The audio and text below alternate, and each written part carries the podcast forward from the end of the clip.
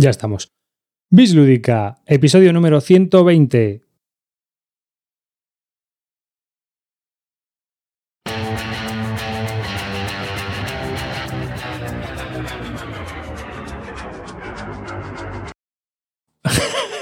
Hostias. Hostia, que empane. ¿Estoy despedido? ¿Me voy ya? Para- la única cosa obligatoria que tienes que hacer. Después de 120 programas la cagas hoy, tío, no me lo puedo creer, pero era normal. Estaba ahí entretenido en el ¿Qué, chat. estás- qué te, qué te estás tocando? No me jodas, tío, ¿cómo has hecho No, esto? pero es, que ne- necesito nuevos retos para esta temporada, ¿eh? Arriba, vamos a empezar Sí. otra vez corta, tío. Déjame- por favor. No me lo puedo creer.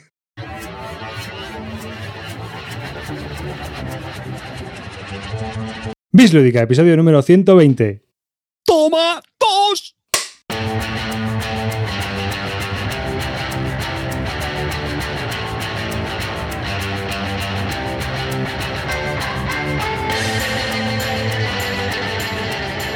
Hola y bienvenidos a un nuevo podcast de Bislúdica. Un podcast dedicado a los nuevos juegos de mesa. Venimos después del verano bien listos inteligentemente, atentos como zorros y aquí dispuestos a darlo todo en esta nueva temporada del podcast de Bislúdica. Conmigo, como siempre, yo soy David Arribas y conmigo, como siempre, de izquierda a derecha, según están en mi, en mi chat, que estará, estarán ellos al revés, Clint Barton. Buenas noches, chavalería. Vuestro pequeño ídolo local está de vuelta. Espero que lo pasemos bien y aquí estamos todos. Que era malevaje el gilipollas. Da igual, coño. Sí, ya. Yo estoy ya de vuelta, vengo relajado, me da igual todo. Volvemos al programa 60. Carte.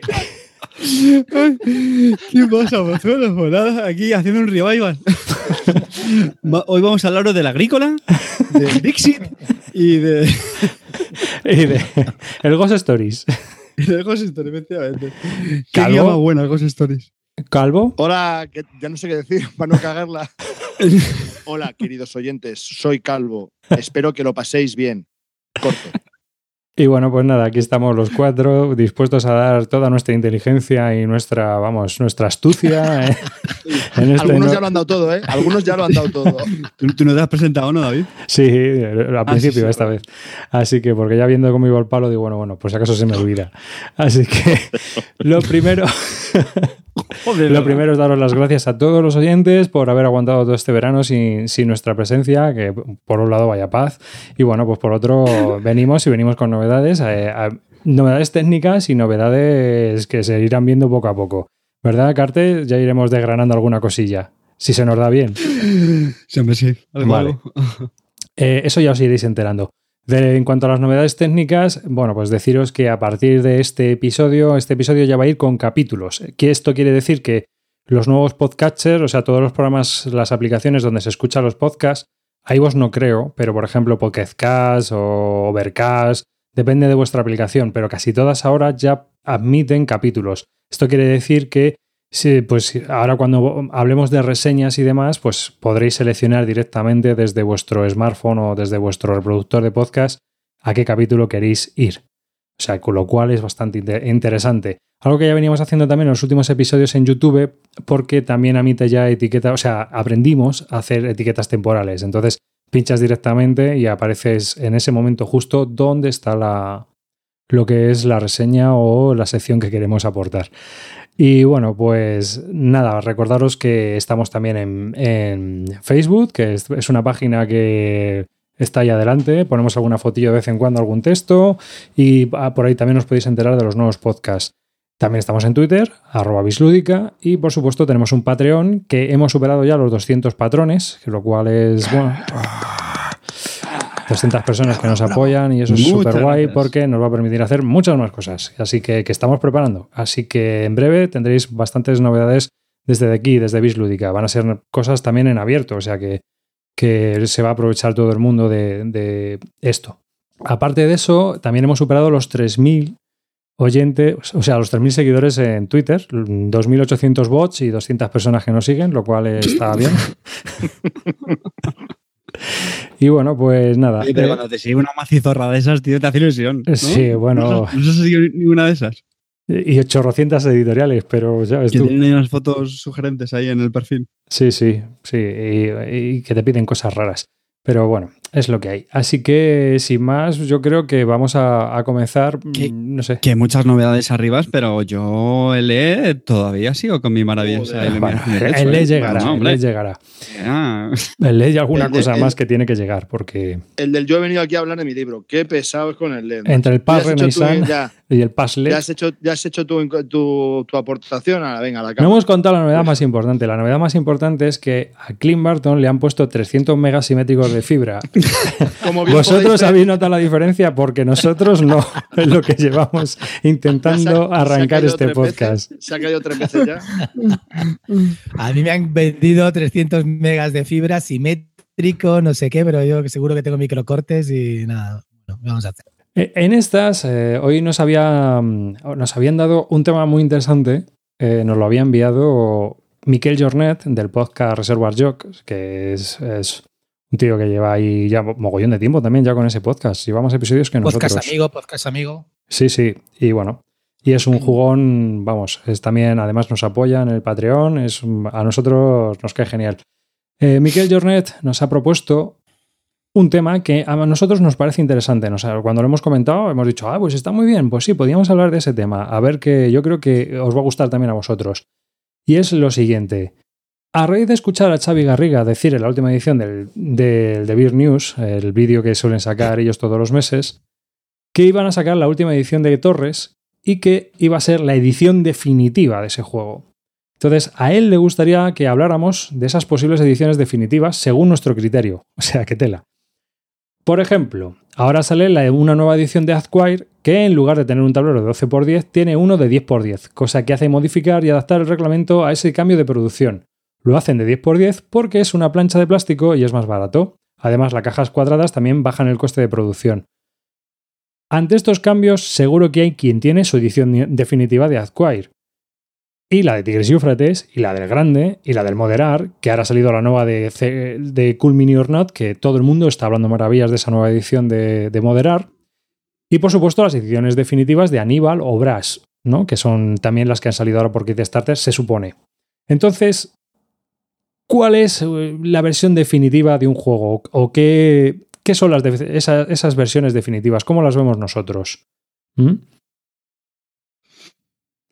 venga, me arranco, ¿no? Eh, Creo que como, Sí, que como somos muy criticones en esta, en esta afición y somos muy muchas veces muy sibaritas, pues yo creo que muchos juegos, aunque nos gusten muchísimo, pues mm, siempre les vemos alguna pega, ¿no? Con, con facilidad. ¿No? Y eso que muchas veces hacen reediciones, como estás tú comentando y todo eso, pero muchas veces nos quedamos con la sensación de, ay, pues que esto, ojo, si ya hicieran este track o, este, o las, en vez de cartoncito, fueran minis, fueran no sé qué o tal, pues ya sería ya la, la, la releche, ¿no? Y, bueno, entiendo que los, el, mensaje este de la, edición definitiva va por ahí, ¿no? Al final con el tiempo siempre estas cosas se suelen ir mejorando. ¿No podría ser a lo mejor que independientemente de que saque, saque haga una nueva edición, tú decidas decir, no, yo me quedo con la mía porque para mí es la definitiva, no quiero una nueva edición?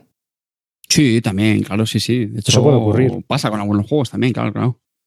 Sí, Sí. Y, y ojo, no solo con, con componentes, sé que he estado comentando componentes, pero también se puede hablar desde el punto de vista de las reglas.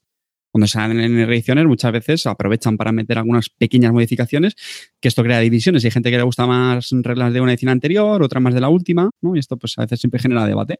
Sí, Piña, por ejemplo, y te pongo un ejemplo, el Condotier de que sacó Edge Entertainment en español y era la tercera edición y para mucha gente eso, la edición definitiva es la segunda edición de Tilsit que a mí me enseñó el propio Miquel Jornet porque me dijo, "Mm, este juego, si te buscas la segunda edición y, y las reglas, vas a ver que es mucho mejor y mucho mejor juego que el de la tercera, que es un festival un poco de caos. Y en cambio hay gente que prefiere la tercera, pero mucha gente eh, le gusta, por ejemplo, el espíritu de las reglas y que el juego sea mucho más euro como es con la segunda edición de las reglas, que es mucho más controlado y es mucho más, eh, quizá un poco más puzzle, pero sí que es cierto que es verdad, cambia bastante el juego. Eh, FFG compró la licencia y lo hizo un poco más Ameritrash, ¿no? Para meter un poquito más de caos y pasarlo bien.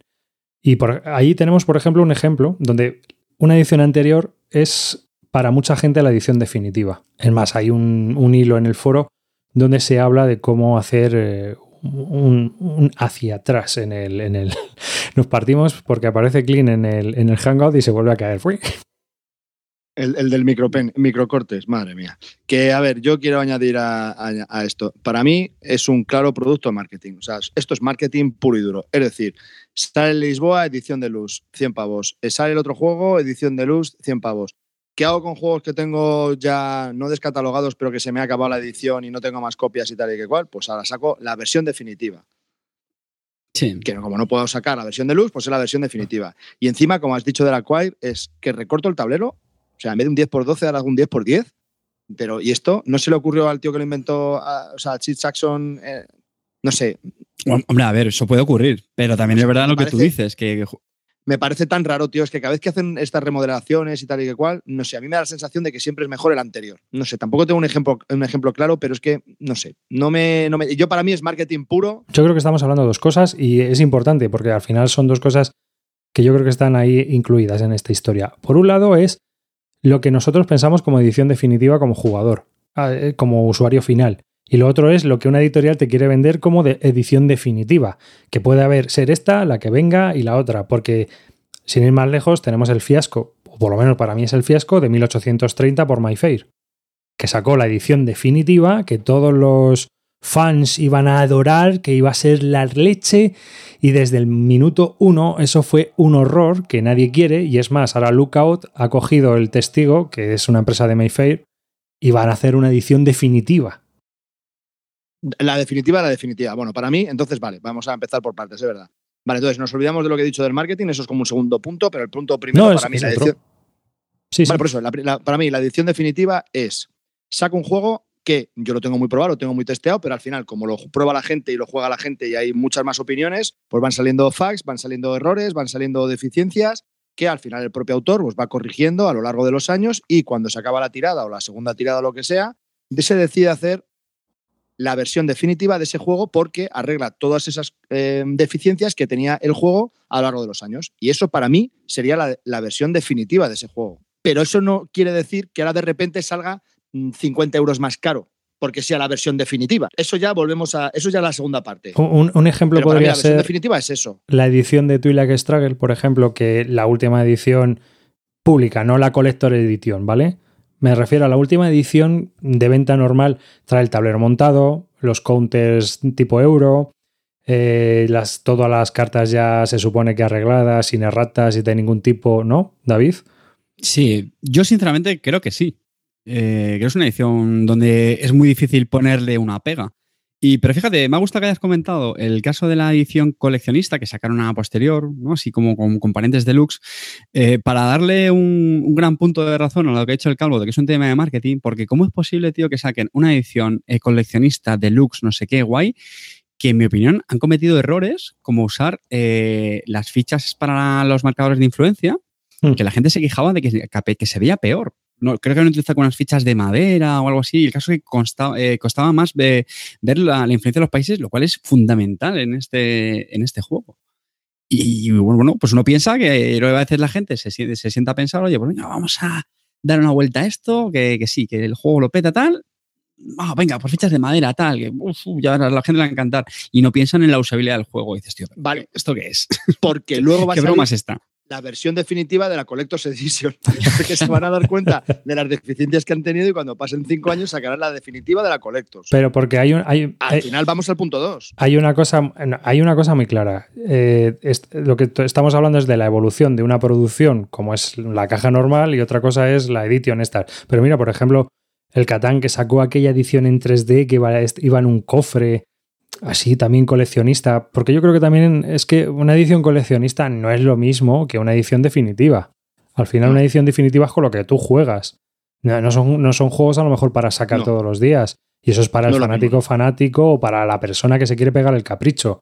Mm, Pero no es para un jugón que diga, "Mm, yo voy a elegir.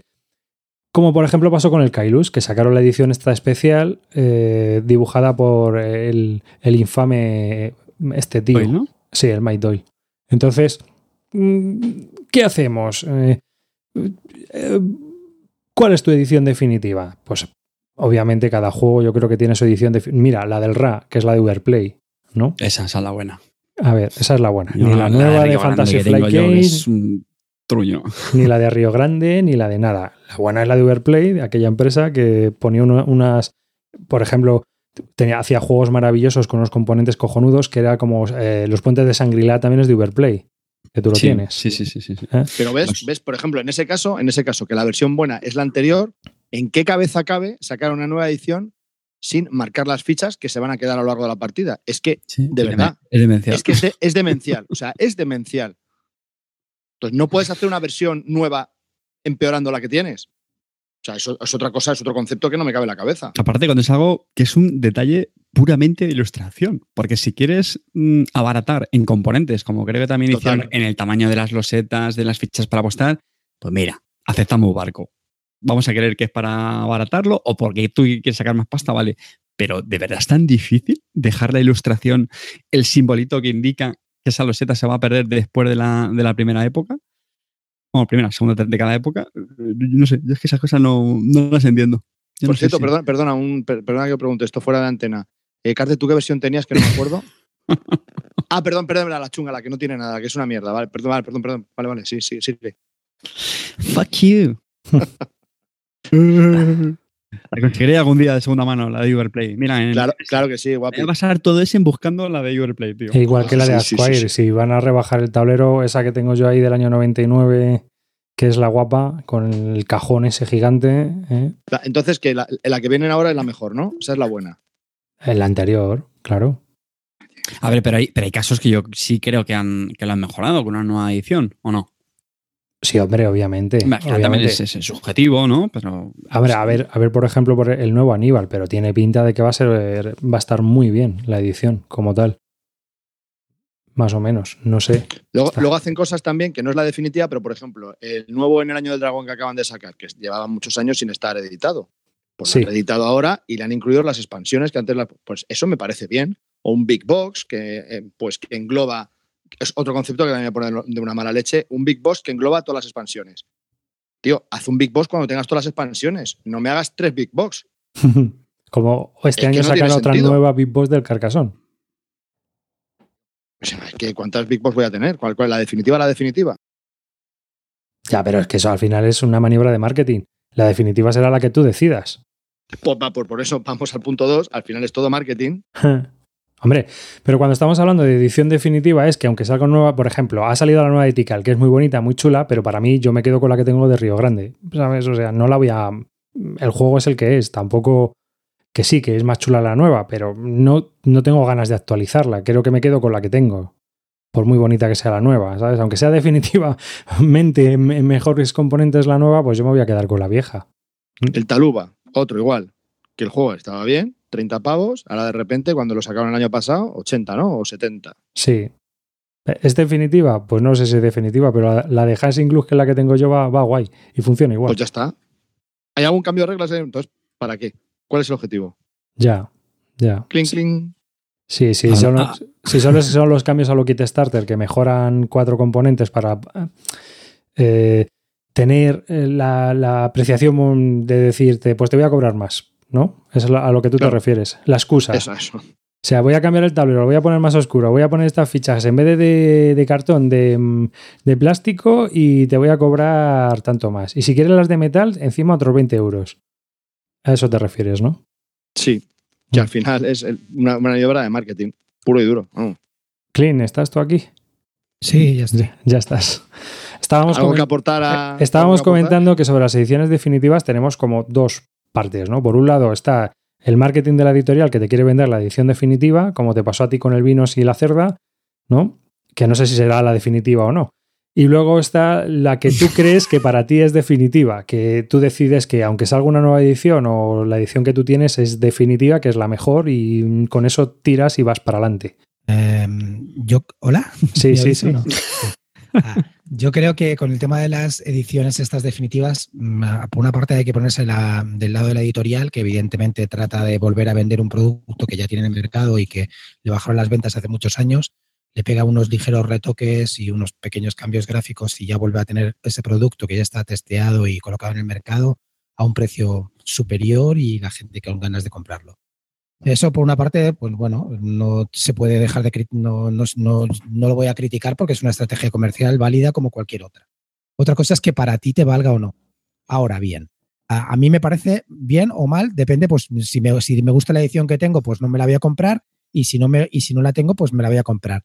A mí cuando me gustan este tipo de ediciones definitivas o cambios, por ejemplo, ediciones que hasta ahora no, no, habían sido accesibles porque se habían agotado hace mucho tiempo o habían tenido una tirada muy corta, ahí es cuando me gusta. Es decir, el Ruchifar, por ejemplo, un juego de la trilogía del carbón. Ese llevaba agotadísimo, hicieron una tirada, como siempre, los de Spielworks de mil, de mil ejemplares y no lo habían licenciado. Lo han licenciado los americanos de Capstone y esto lo han comprado. ¿Y qué han hecho? Han sacado una edición nueva que incluye un mapa nuevo detrás que se llama Ohio. Han, han hecho ligeros retoques en el juego, cambiando dos eventos, metiendo un sitio más en el mapa, te lo, te lo alargan un poco más el mapa y te dicen que es una nueva edición. ¿Qué pasa? Que ahí lo apruebo. ¿Por qué? Porque llevaba mucho tiempo sin estar disponible y ahora a la gente pues no lo hace disponible. También pienso en la gente, por ejemplo, que tenga la edición antigua y que se compraran esos mil ejemplares y que lo, y lo trataban como un tesoro, pues están jodidos, porque o se compran otra o, o bueno, o, se conforman con la que tienen. Pero bueno, ahí es cuando yo estoy a favor de ese tipo de ediciones, cuando llevan mucho tiempo inaccesibles al mercado y nos, y nos las vuelven a colocar. Eh, lavados de cara tipo Ra, lo que has comentado, tipo el, el Samurai de que inicia todo eso, eso me parece un lavado de cara para generalmente para peor, para abaratar costes y no estoy a favor. ¿Me habéis entendido? Bueno, para, para, para abaratar costes, abaratar costes, pero incrementando el precio Incrementando del precio, claro, sí, sí, sí. Lo que O sea, que al final a ellos les sale más barato, pero lo venden más caro. ¿Tú tienes algún juego que, hayas tenido dos ediciones distintas y hayas dicho, ostras, pues la anterior estaba mejor? El Stadium Emerald, por ejemplo. Vale, pero por ejemplo, uno que, es, uno que sí que tengo, que ten, he tenido todas las ediciones es el 51 State, ¿vale? El 51 State sacaron el Master Set y para mí lo ha mejorado al antiguo. Es decir, han pulido es exactamente mismo, el mismo juego con las mismas cartas y todo. Bueno, han maquetado de otra forma las cartas que se ven con más claridad, han retocado algunas cartas diciendo que las han balanceado y han, um, bueno, y han, han, hecho una nueva iconografía en, en el juego. ¿Qué es lo que pasa? Pues para mí han mejorado el juego, le han hecho ciertos toques y le han dado tal que lo han mejorado el juego anterior. Ahí estoy muy a favor. También me jode, por ejemplo, que le llamen Master Set Edition y ahora han sacado para la Master Set una nueva expansión. A ver, vamos a ver, aclararos con el puto nombre, cabrones. Master Set Edition a un juego que encima luego le sacas una nueva expansión. ¿Qué mierda es esta? Yo no considero que eso sea una Master Set, ¿no? Ya. Hay una contradicción total ahí, ¿no? Pero bueno, ya no me, me, voy a calmar que estamos a principio de temporada. Luego, no, lo, lo, lo, entonces es un producto de marketing. O sea, sí, claro, a... pero bueno, pero en este caso para mí han mejorado la jugabilidad, Calvo. ¿Trevichik y marketing? No. ¿Trevichik y marketing de la mano? No, es imposible. Master Set Edition y luego sacan una nueva expansión. Hijos de puta, cambiar el nombre. Oye, Cris, mejor desfógate ahora. No sea que luego no puedas. No, no. Y, el, y, el, programa nos queda un poco. Te caigas cojo. y tal. ¿Y tú, David, tienes así algún juego que digas, ah, pues esta nueva edición, vaya, mm. alguna cosa peculiar? Estaba repasando, ¿eh? Aquí un poco entre la biblioteca y. O sea, la biblioteca, madre mía, qué empanada tengo yo. La ludoteca y tal, pero no. Bueno, tienes el eh, Studio en Emerald, ¿no? Por ejemplo, sí, que es, ese, es el ejemplo. Antes. Eh, estaba también pensando, ya sé que, que vais a decir que es, que es, un juego un poco chorra, pero bueno, el, el Pingüinos y compañía. Ah. Uh -huh. eh, aquí hubo varias ediciones y me acuerdo una que era bastante chula. La verdad es que no me acuerdo cuál fue posterior. Eh, la de Edge era con muñecotes muy grandes, era bastante chula. Bueno, esa era la deluxe. Pero si luego te das cuenta que, hombre, la, la, pequeñita al final es la que te, te, es más fácil llevártela y más transportable y todo eso. Sí, al final son, son diferentes, pero. Mm. Y que eran dos ediciones con dos editoriales distintas. Pero no, no. Sí, es algo bastante curioso, sí. Yo sí tengo uno. ¿Cuál? Para mí el San Petersburgo es la versión definitiva porque arregla el tablero, arregla la, las cartas, que puede ser que te gusten o no las nuevas ilustraciones, te mete la expansión, por un lado está el, el juego normal, por el otro lado del tablero está con la, con, la nuevas, con la nueva expansión. Bueno, te puede gustar o no, pero yo creo que ha habido un salto cualitativo en cuanto a todo con la nueva edición. Hmm. Tú eres Struggle también, ¿no, David? Lo que comentábamos antes, pero la edición sí, sí, sí, normal, la edición no colector. Sí, vamos, la, bueno, la muchas, tercera edición de Lux. Muchas veces yo creo que sí, que, Que es un avance cualitativo y cuantitativo, ¿no? O sea, pues mucho más, más material, mucho mejor producción, pero es que eh, lo que jurabas un poco al revés cuando dices, joder, me quedo con la vieja, porque es mejor. Yo, Ahí sí macho, que- prefiero la, la de San Petersburgo, la prefiero mil veces más la vieja, tío, pero no hay color, ¿eh? Es que las nuevas, primero que es horrible el arte gráfico nuevo, y luego la, la- la cosa esta que le metieron, una. El mercado ese, ¿no? Más Ah. que, que no hace, que no añade nada, tío, lo hace incluso más largo el juego, me parece. Vamos, es que no hay color, la vieja es mil veces mejor para mí. Y esa es para mí, esa, esa sí que es la edición definitiva y no la voy a cambiar ni de coña. Para Ya, mí esa es la me- edición definitiva. Pero lo que me refiero es que le han metido todas las expansiones, una nueva cosa, entonces puede que te guste o que no, pero al final, si lo tienes, tienes todo, lo puedes Sí, sí, tener bueno, todo. claro. Esa, por ejemplo, efectivamente, estoy Es a lo que voy.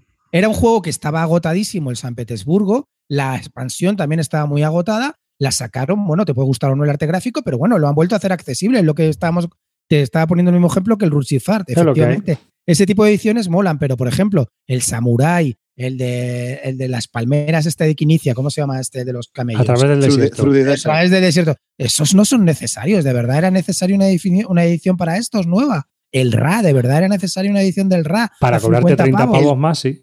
Claro. Tigris y Éufrates, que es un juego que es redondo de por sí, que no ha tenido ninguna expansión ni arreglo a las reglas, nada de nada. Ahora de repente lo, lo sacas porque sí. que ya sacó, que ya sacó em, eh, los alemanes del, del Tigres y Eiffel, ¿cómo se El llama? Pegasus. Ah, los de Pegasus ya sacaron otra edición definitiva, ah, que esa Con- era con ya la nueva, tal, no sé qué. Claro. Mm. Entonces, claro, tú dices, bueno, aclararme lo de las ediciones definitivas de una puta vez para que yo sepa lo que compro, ¿no? Desgraciados. No, pero eso lo tienes que hacer tú como consumidor. A ver, alguna responsabilidad tienes que tener, ¿no? Tú decides dónde aplicas. Yo creo que muchas veces pues, también tenemos que a veces analizar un poco las circunstancias del mercado, porque es que últimamente nos atiborran a extras, a componentes, a historias, que puede estar muy bien, no digo que no, sobre todo pues con alguna, alguna historia, pero en otras pues es, es un exceso que al final eh, es más molestia que ayuda a la hora de, de poder jugar con ello. Eso también nos pasa, ¿no? O sea, por ejemplo, mira, la edición del República de Roma, la nueva, con los disquitos y un mogollón de rollos que tienen. Yo creo que podían haber hecho una producción más clásica y el juego había quedado mejor en ese caso, ¿sabes? Que no hay que montar unos discos con esos artificios montados de aquella manera, ¿no? Por poner un ejemplo, no sé. No sé si vosotros habéis jugado a la nueva, que, pero no habéis jugado a la vieja. La, la vieja era horrorosa, pero bueno. Yo es que todo lo que mejore los mapas de papel de Avalon Hill y cosas de esas. El- era ¿qué tablero montado igual, diga, ¿eh? macho? Era ¿Sabes? también, No era también pero- tablero montado.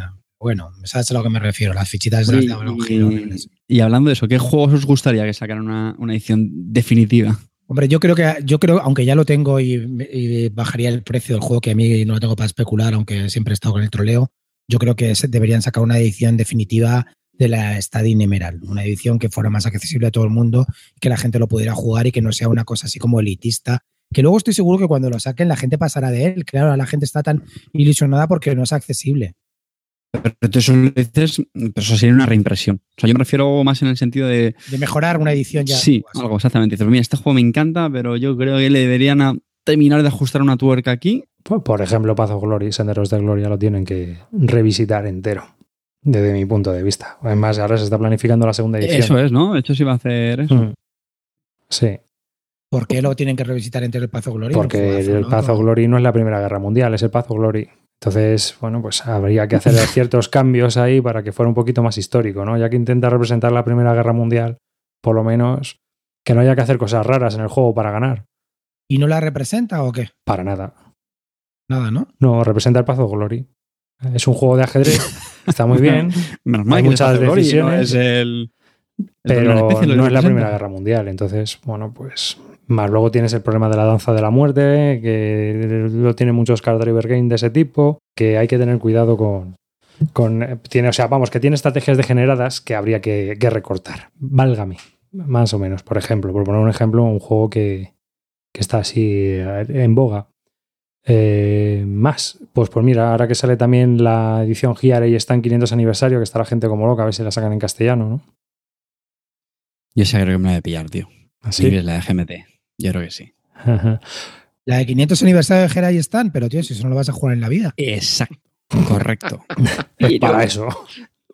Pero mira, tú, tú, que tienes, tú que eres ecluniano, este hombre te saca, te va cambiando las ediciones. Sí. Por ejemplo, la edición definitiva del Paz Porfiriana pues puede ser la de Masqueoka por las reglas y por.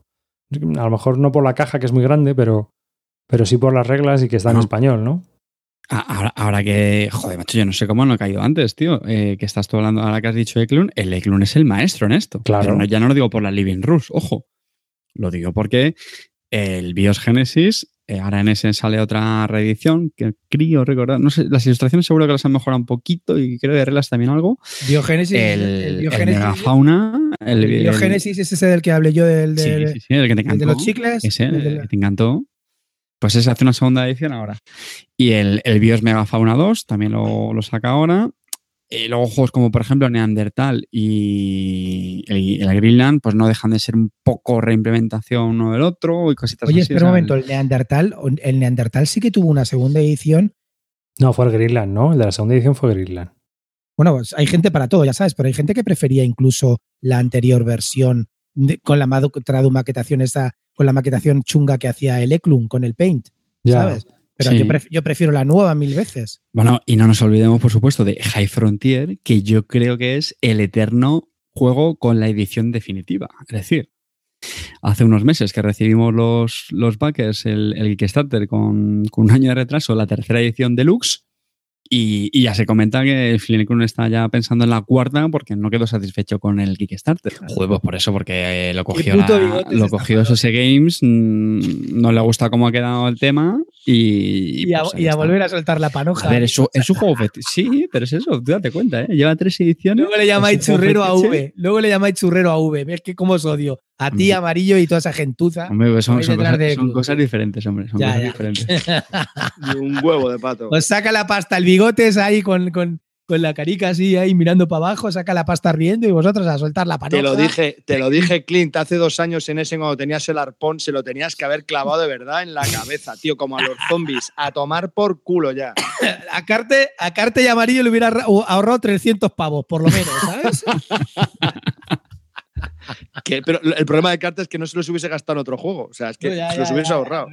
Pa Paula ya tendría algo en la hucha, en el cerdito ese que lo, que lo tiene con telarañas, ya tendría 300 pavos. Yo así en, en Wargames me acuerdo de, de The Russian Campaign, que salió la cuarta o la tercera edición, no me acuerdo. La cuarta edición salió por L2 Design y era una edición que el dueño de L2 era el diseñador de, de Russian Campaign y la hizo a su gusto. La hizo guay, estu estupendamente, con unas fichas grandes y un mapa grande porque el tío tenía ceguera nocturna. Entonces no veía bien los counters y los hizo todo muy grande. Y fíjate, esa fue como la edición definitiva. Se agotó, ha estado muchos años agotada, la gente buscándola y ahora GMT ha contactado con este hombre porque este hombre la, la editorial la tiene como muerta y está haciendo la edición collector definitiva. O sea que por eso te digo que fíjate qué curioso que, que una edición que en sí era ya como la gran, pues ahora otra vez eh, vuelve otra vez a la palestra como la gran edición coleccionista y, y definitiva de ese, ese, histórico juego. Así que, pues, a saber, uno puede creer que tiene la edición definitiva hasta que sale otra vez. Oye, la edición esta del grande que, que sacó de Vir, la que sí. del 25 aniversario, esa para mí, yo, esa la consideráis definitiva, yo creo que sí, ¿no? Esa es la top. Sí, parece, ¿no? ¿no? Lo que pasa es que el castillo molaba más el de madera, ¿no? Ya, bueno, tío, pero eso ya son, eso ya son chorraditas. Siempre sí, van por gustos ya. Claro, claro, por eso. O sea, eso no, ya estamos en chorraditas. Eso. Ya, pero hombre, pero la caja, decirte, cómo viene todo organizado y todo claro, eso. Sí. La caja, todas las expansiones muy bien puestas, muy, muy bien ordenadas. Luego tenías una cosa para tapar también arriba la, la torre, yo qué sé. Yo, a mí la verdad que yo esa me la compré, mira que ya sabéis que no soy muy del grande, pero ese me lo compré y además salió un precio muy bueno, salió 45 pavos, o claro, ahora ya parece una ganga o lo que está. Ahora lo vuelven a sacar y lo sacan 80, no te preocupes, ¿sabes? Claro, ya. Mm. Pero, Pero bueno, sí, esa, esa, yo creo que es definitiva, ¿no? Sí, esa ya la consideramos sí, sí. definitiva, ¿no? Sí, para mí sí, de momento. Hasta que salga la nueva. Pero vamos, sí, esa fue una, una, muy buena edición, por poner un ejemplo. En general, los alemanes te sacan ediciones bastante buenas. Las editoriales alemanas, que aunque luego salgan aquí en español y tal, porque son tiradas internacionales, pero la verdad es que sale Hasenglut, te hacen muy buenas, habitualmente muy buenas ediciones. Y si hace una reedición, mejora todo, la verdad.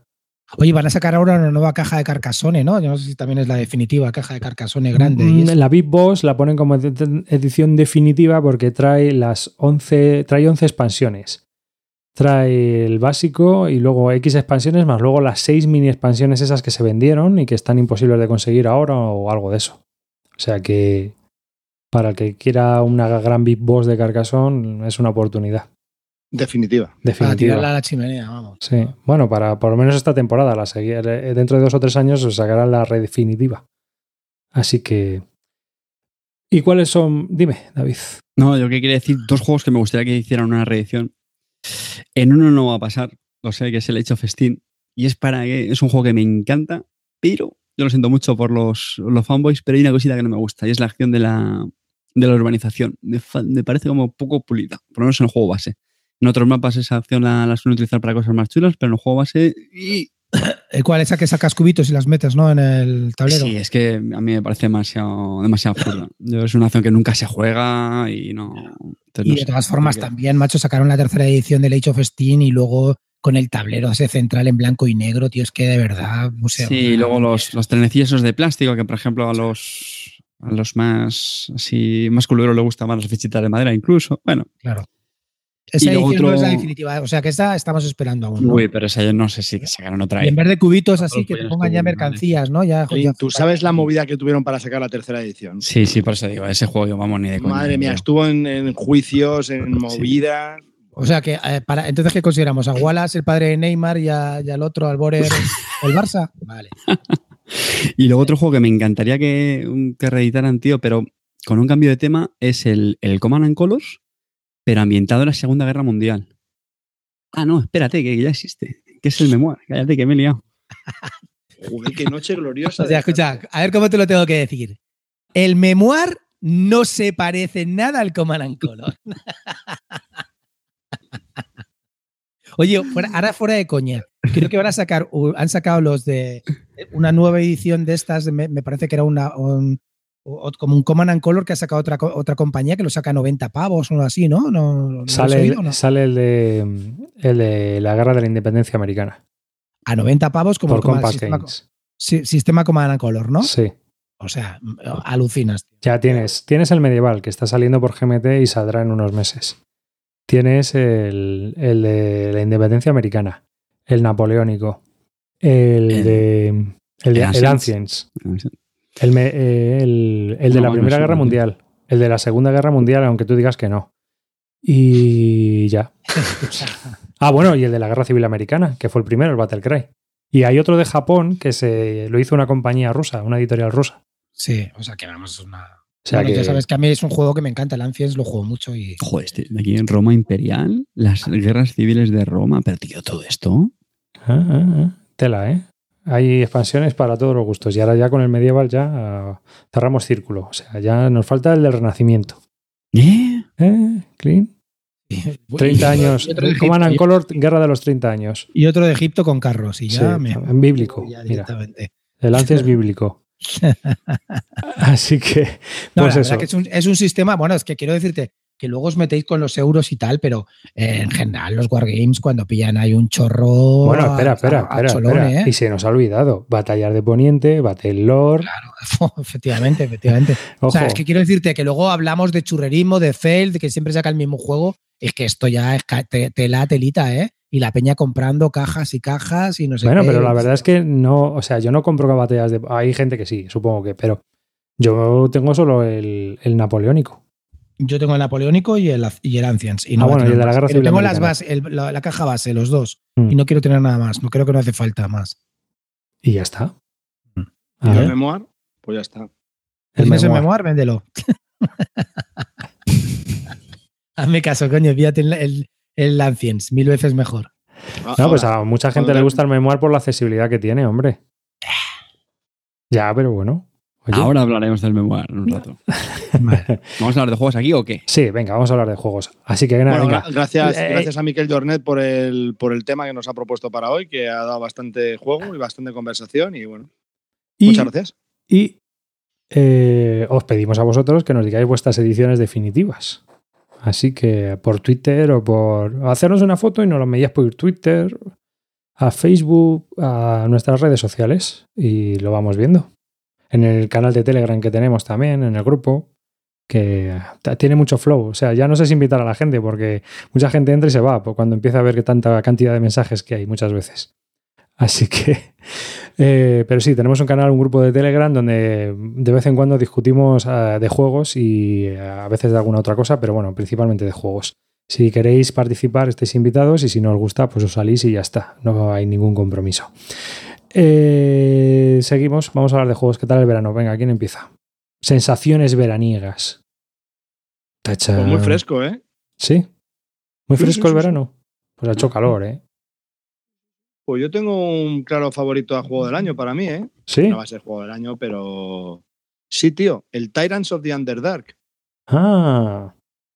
Coméntanos. Bastante, bastante buen juego. Pues Tyrants of the Underdark es un juego de la casa WizKids. Uh -huh. WizKids. Sí. Bien, eh, la verdad es que es, es que es curioso porque me lo enseñó Guille Soria. Gracias, Guille Soria, eres un crack, un fenómeno. Me lo enseñó en la CLBSK a finales de, de junio. Y bueno, la caja es horrible, eh, está llena de aire, no caben los componentes enfundados dentro de la caja, las cartas son una mierda, las, las imágenes son una fulija, el tablero es feo como el solo, los colores son para cuatro jugadores el juego, los colores son negro, azul oscuro, naranja y rojo. Tela. Horrible, horrible. O sea, tiene una producción lamentable. Ahora bien, el juego va como un reloj. Es el típico deck building game con un tablero y funciona súper bien. Y al final se, eh, el tablero va por mayorías, vas matando otros peones, tal, tal, tal. Y es un deck building clásico. Bueno, pues va como un tiro, pero como un tiro. De hecho, mañana me saldrá el pedido con la, expansión que acaba de llegar a España, ya las tiendas online ya la tienen, por 10 euritos en tienda online. Tienes dos mazos más. Que el juego base viene con cuatro mazos y tú eliges dos de ellos para jugar como las cartas del mercado que tienes que comprar, pues eso se juega con, dos mazos. Y va como un reloj. La verdad que no, incorpora nada nuevo y escala muy bien dos, tres y cuatro jugadores. Es de, del mundillo de Dungeons and Dragons también, ¿no? Ese, ese, de ese mundillo, de ese mundillo. Sí, de hecho está ambientado como los, los Drows, ¿no? Que son los, los personajes principales, que son como los elfos oscuros. Bueno, en, a... del Forgotten Real, sí. Sí, eso es. Yo, yo, lo he, yo lo he probado bastante, de hecho lo tuve y lo vendí. A mí me parece que está bien, pero no estoy tan ilusionado como, como, como Calvo puede estar con el juego. Eh, primero que ya para la producción, como él dice, es horrorosa. Las cartas son feas a más no poder. Pero, sí. o sea, como, una, como de una licencia tan buena como Dungeons and Dragons pueden sacar esa basura de cartas, ese tablero que es, o sea, el, el, el, diseñador gráfico es para que coja una pistola y se pegue un tiro directamente de lo, de, de, de lo mal que lo ha hecho, ¿no? Entonces, Correcto. un juego que podría vender muchísimo más y con unos componentes mucho más chulos. Y la verdad que, bueno, que vamos a ver que el juego está bien. Es, no deja de ser un deck building, es curiosete, tiene algunas cosas, eh, tiene interacción en el tablero, pues eso, pues lo que se ha puesto ahora de moda, hacer los deck building con tablero como el Clank y cosas de estas, o como empezó con el La Fury of Snow, y está bien, bueno, pues está, pero pues no deja de ser un deck building más y bueno, pues mm, bien, bien, pero no estoy tan ilusionado como mi amigo el Calvito. ¿Tú qué eh, building eh, pondrías distinto a este, pero vamos, o sea, ¿qué, qué recomendarías en vez de este? En vez de este deck building, pues yo es que me den Tyrants, me tiro más por Legendary Encounters. Vamos a ver, a mí me gustan los Legendary y lo tengo clarísimo. Eso ya los he hablado mil veces, tanto Marvel como Alien. Los otros ya me gustan menos y, y los he probado menos. Pero el Marvel y el, y, el, y el Alien me encantan. Entonces, me gustan más. Prefiero, si me propones una partida al Tyrant of the Underdark o, a, al Legendary, pues prefiero, prefiero jugar al Legendary. Sí. Y luego, pues un juego ligerete que es mucho más filler y que no tiene nada que ver y que posiblemente sea mejor juego el Tyrant of the Underdark, pero me lo paso mejor jugando, es el Clank. Es el ¿sabes? otro juego que iba a decir. O sea, es, es, son los dos grandes juegos de este año en cuanto a mecánicas de deck building games que me, a mí me han dejado loco. O sea, el, el Clank tiene un up tempo brutal. O sea, empieza con muy lento, vas por el tablerito haciendo tus movidas, pero de repente eso coge una velocidad. Empiezas ahí a apretar el culo, te entran unos nervios, es, es increíble. Qué sensaciones más guapas da ese juego. Yo lo, día palmé en el juego, último ese turno. juego mola más a 4, ¿no? Que a, sí, que a sí, 2, sí, sí. ¿eh? No, a 2, el Clank 2 no, pero 3 y 4 va bien. Sí. Mm. Y la sí, en cambio, en cambio el, el, Tyrants a 2 a mí me pareció que va bastante bien, porque sí. cuando hay sí, menos jugadores lo que haces es que Se reduces el tablero y como luego tienes eh, las unidades estas neutrales, pues también puedes interaccionar con ellas y te molestan para las mayorías y, eso. Está, está muy curioso. A mí me gustó mucho la mecánica esta de los espías, tío. Eso está que te meten, o sea, sin el puteo que te, bueno, lo que te hacía la bruja, que te tal. El espía está muy, muy chulo, porque además es un juego que estás todo el rato diciendo, bueno, a ver qué me va a hacer aquí. Tú tenías planeado tu turno eh, en, en automático, pero de repente alguien te clava un espía, entonces tienes que cambiar un poco el turno para quitar ese espía. Eso está muy chulo. Y luego también me gusta mucho la, la, constante lucha por mayorías. Hmm. Por mayorías que te den los puntos estos de victoria y tal, ¿no? Eso está muy, muy chulo en el juego. Eso la verdad que está bien. Yo creo que ese juego, si hiciera una producción buena, buena, es decir, con un arte gráfico que vendiera y tal, creo que se vendería mucho más y sería mucho más conocido. ¿eh? Y bueno, sí, lo que, tú decías, el mapa, por ejemplo, un poquito más, más interesante, tío. Es que el mapa, mm, mira que yo los juegos últimamente intento sacarles el, pues eso, el, el, flavor, el tema, pero para mí es que era como esferas en las que estaban unidas y ya está. O sea, porque es que es todo tan negro y tan no voy a decir abstracto, porque en el fondo el tema está ahí, pero es que llama muy, muy, muy poco. O sea, es que es un tema, a lo mejor ponen el típico universo de fantasía medieval, mm, con pueblos de no sé qué. o el renacimiento. Sí, yo qué sé. No, pero que te quiero decir que, joder, si te vas a fantasía medieval, que, pues poner una ambientación mucho más llamativa, lo que te digo, si ponen las montañas, los valles, los no sé qué, y algo, tío, ya te fijas un poco más, pero es que es tan, tan, tan, tan, mm, tan seco pero el juego a mí me parece muy bueno, ¿eh? Y sí, sí, las estaciones también son feísimas. A mí me, me, ha gustado mucho y son de las novedades que, que probando este verano más me ha dejado con ganas de, repetir. Yo, muy recomendable. yo quiero hablar de otra novedad que he probado que tengo que agradecer a mi amigo Arribas. Venga, sé cuál es. 1914, el año de la catástrofe. Bueno, quiero hablar de, yo quiero hablar de Quartermaster eh, General 1914. Eh, que coste que había probado el otro Quartermaster, el de la Segunda Guerra Mundial, lo probé con Tabo en las CLBSK y me gustó. Me gustó, me pareció un filler que estaba bien y que era cachondo y lo probé. Era muy, muy sencillote, y lo probamos además con una expansión aérea y tal, y bien. Mm, y dije, bueno, a lo mejor si veo el mapa accesible lo juego. Y en las propias CLBSK, creo que estuviste tú jugando carta en 1914 y, y, me dijeron, oye, pues es que esto cambia con respecto al otro porque hay varias formas de colocar las cartas y eso ya me llamó mucho más la atención Dije, bueno, si me tengo que comprar uno, me voy a comprar este que es un poco más complejillo. Y me compré el 1914 Quartermaster, ¿no? Trata sobre la Primera Guerra Mundial. Los componentes son mucho más mejorados y es la tercera, es el tercer juego que saca sobre esta serie Quartermaster.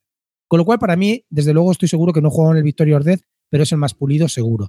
Entonces, este Quartermaster trata de reproducir la, Primera Guerra Mundial jugando eh, dos equipos, la Entente contra, las potencias centrales. Las potencias centrales. Y eh, pues nada, entre esos dos equipos juegan, cada uno tiene su propia baraja con de, una potencia, bueno, o, de dos potencias que en una propia baraja que se mezclan, por ejemplo, Inglaterra y Estados Unidos, o, Francia y. Turquía y. Turquía y Austria. Y, Austria, ¿no? sí. Entonces, pues se van mezclando y, y, juegas ahí tres contra dos. Y la verdad que nos hemos tirado todo el verano jugando y nos lo hemos pasado de muerte.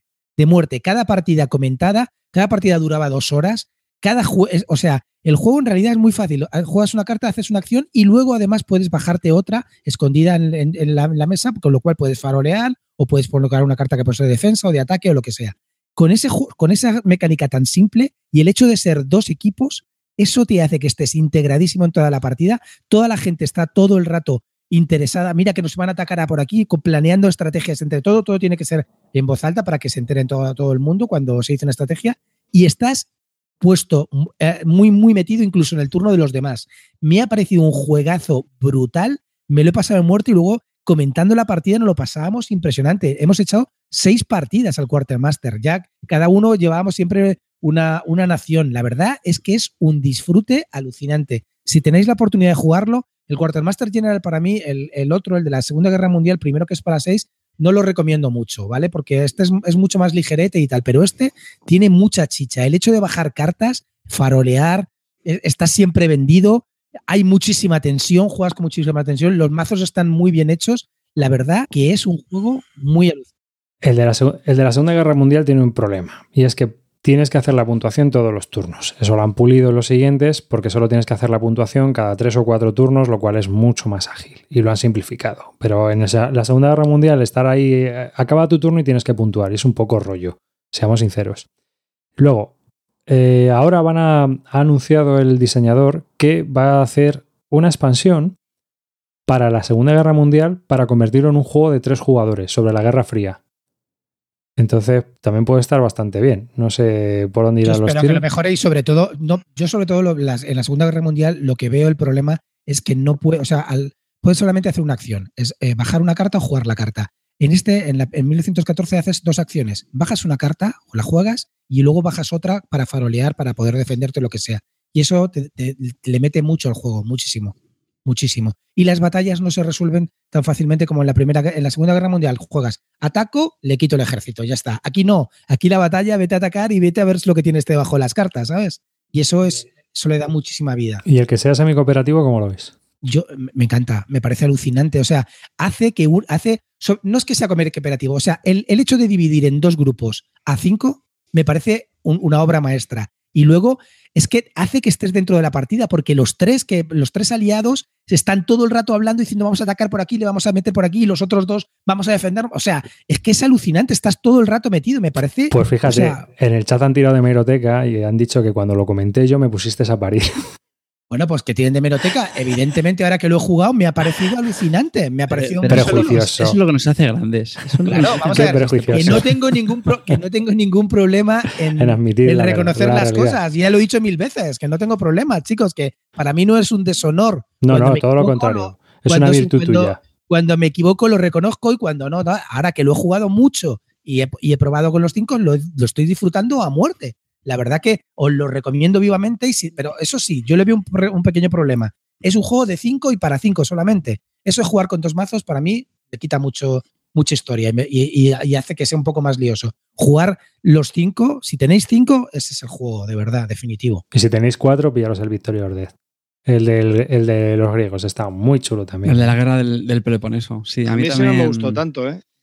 Yo me quedo con el, el 1914 de la Primera Guerra Mundial, segundo el de la guerra del Peloponeso y tercero el, el de la Segunda Guerra Mundial. El del Peloponeso, en el fondo, está bastante bien. Lo que pasa es que yo Son muy creo que es el- diferentes. Sí, sí, sí. Para empezar, es impresionante, tío, cómo mm, utilizando el mismo sistema del juego, el tío, primero, consigue que los juegos sean bastante diferentes. Es decir, si, si tenéis un, un gen coleccionista, en mi opinión, caben en, en la colección, porque uno es para cuatro jugadores, el de la guerra del Peloponeso, el de la Primera Guerra Mundial son cinco y el de la Segunda son seis. O sea que, si sois completistas, pues mira, como si queréis comprar los tres, los juegos son, tienen su, su flavor diferente.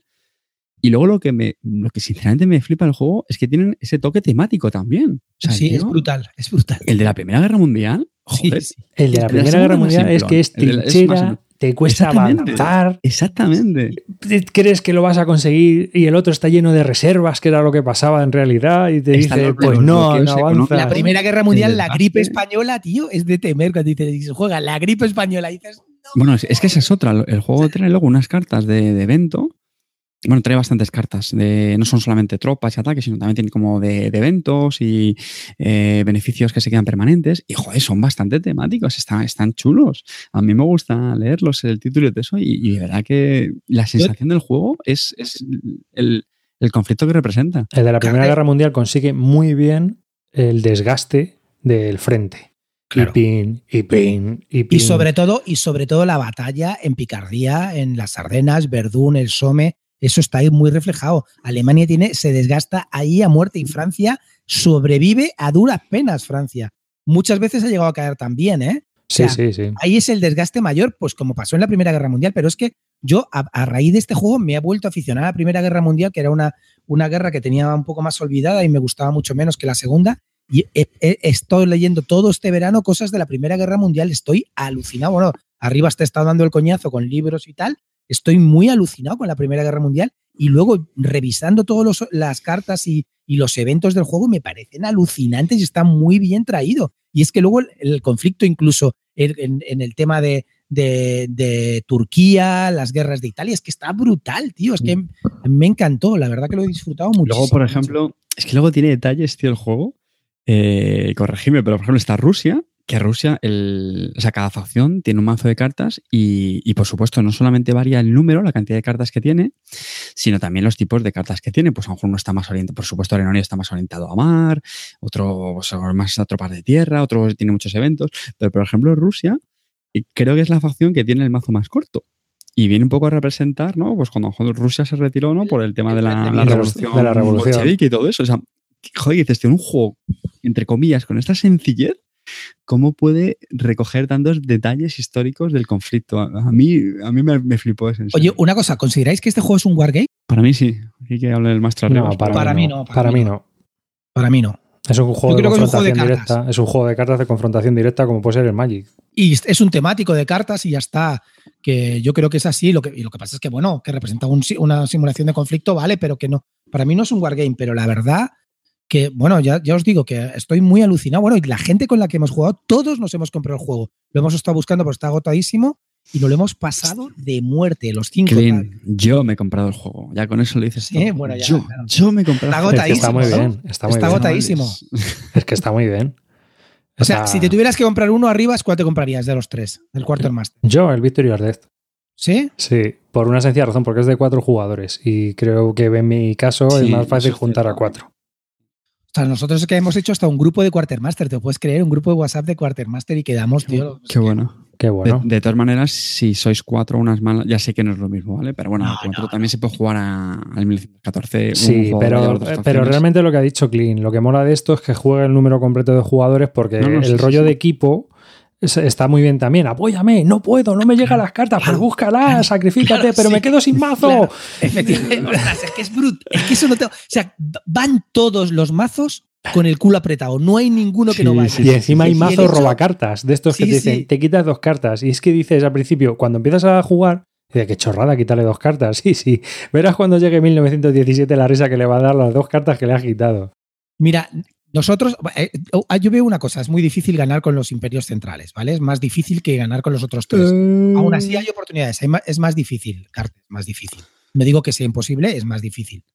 Por eso, so- por eso mm, yo creo que hay menos victorias en los mazos centrales, lo hemos comprobado, pero eh, da mucho más gusto jugar con centrales que con, que con los aliados. ¿no? Sí, sí, sí. Qué bien me lo he pasado, de verdad, lo recomiendo enormemente, enormemente. Si podéis. Salvito. Gracias, Yo- Arribas. Solo voy a añadir una cosa a esto. Creo que no conocía que estaba sacando la expansión para tres, pero sí he leído que está haciendo un juego para dos. ¿Sí? ¿Del Quartermaster?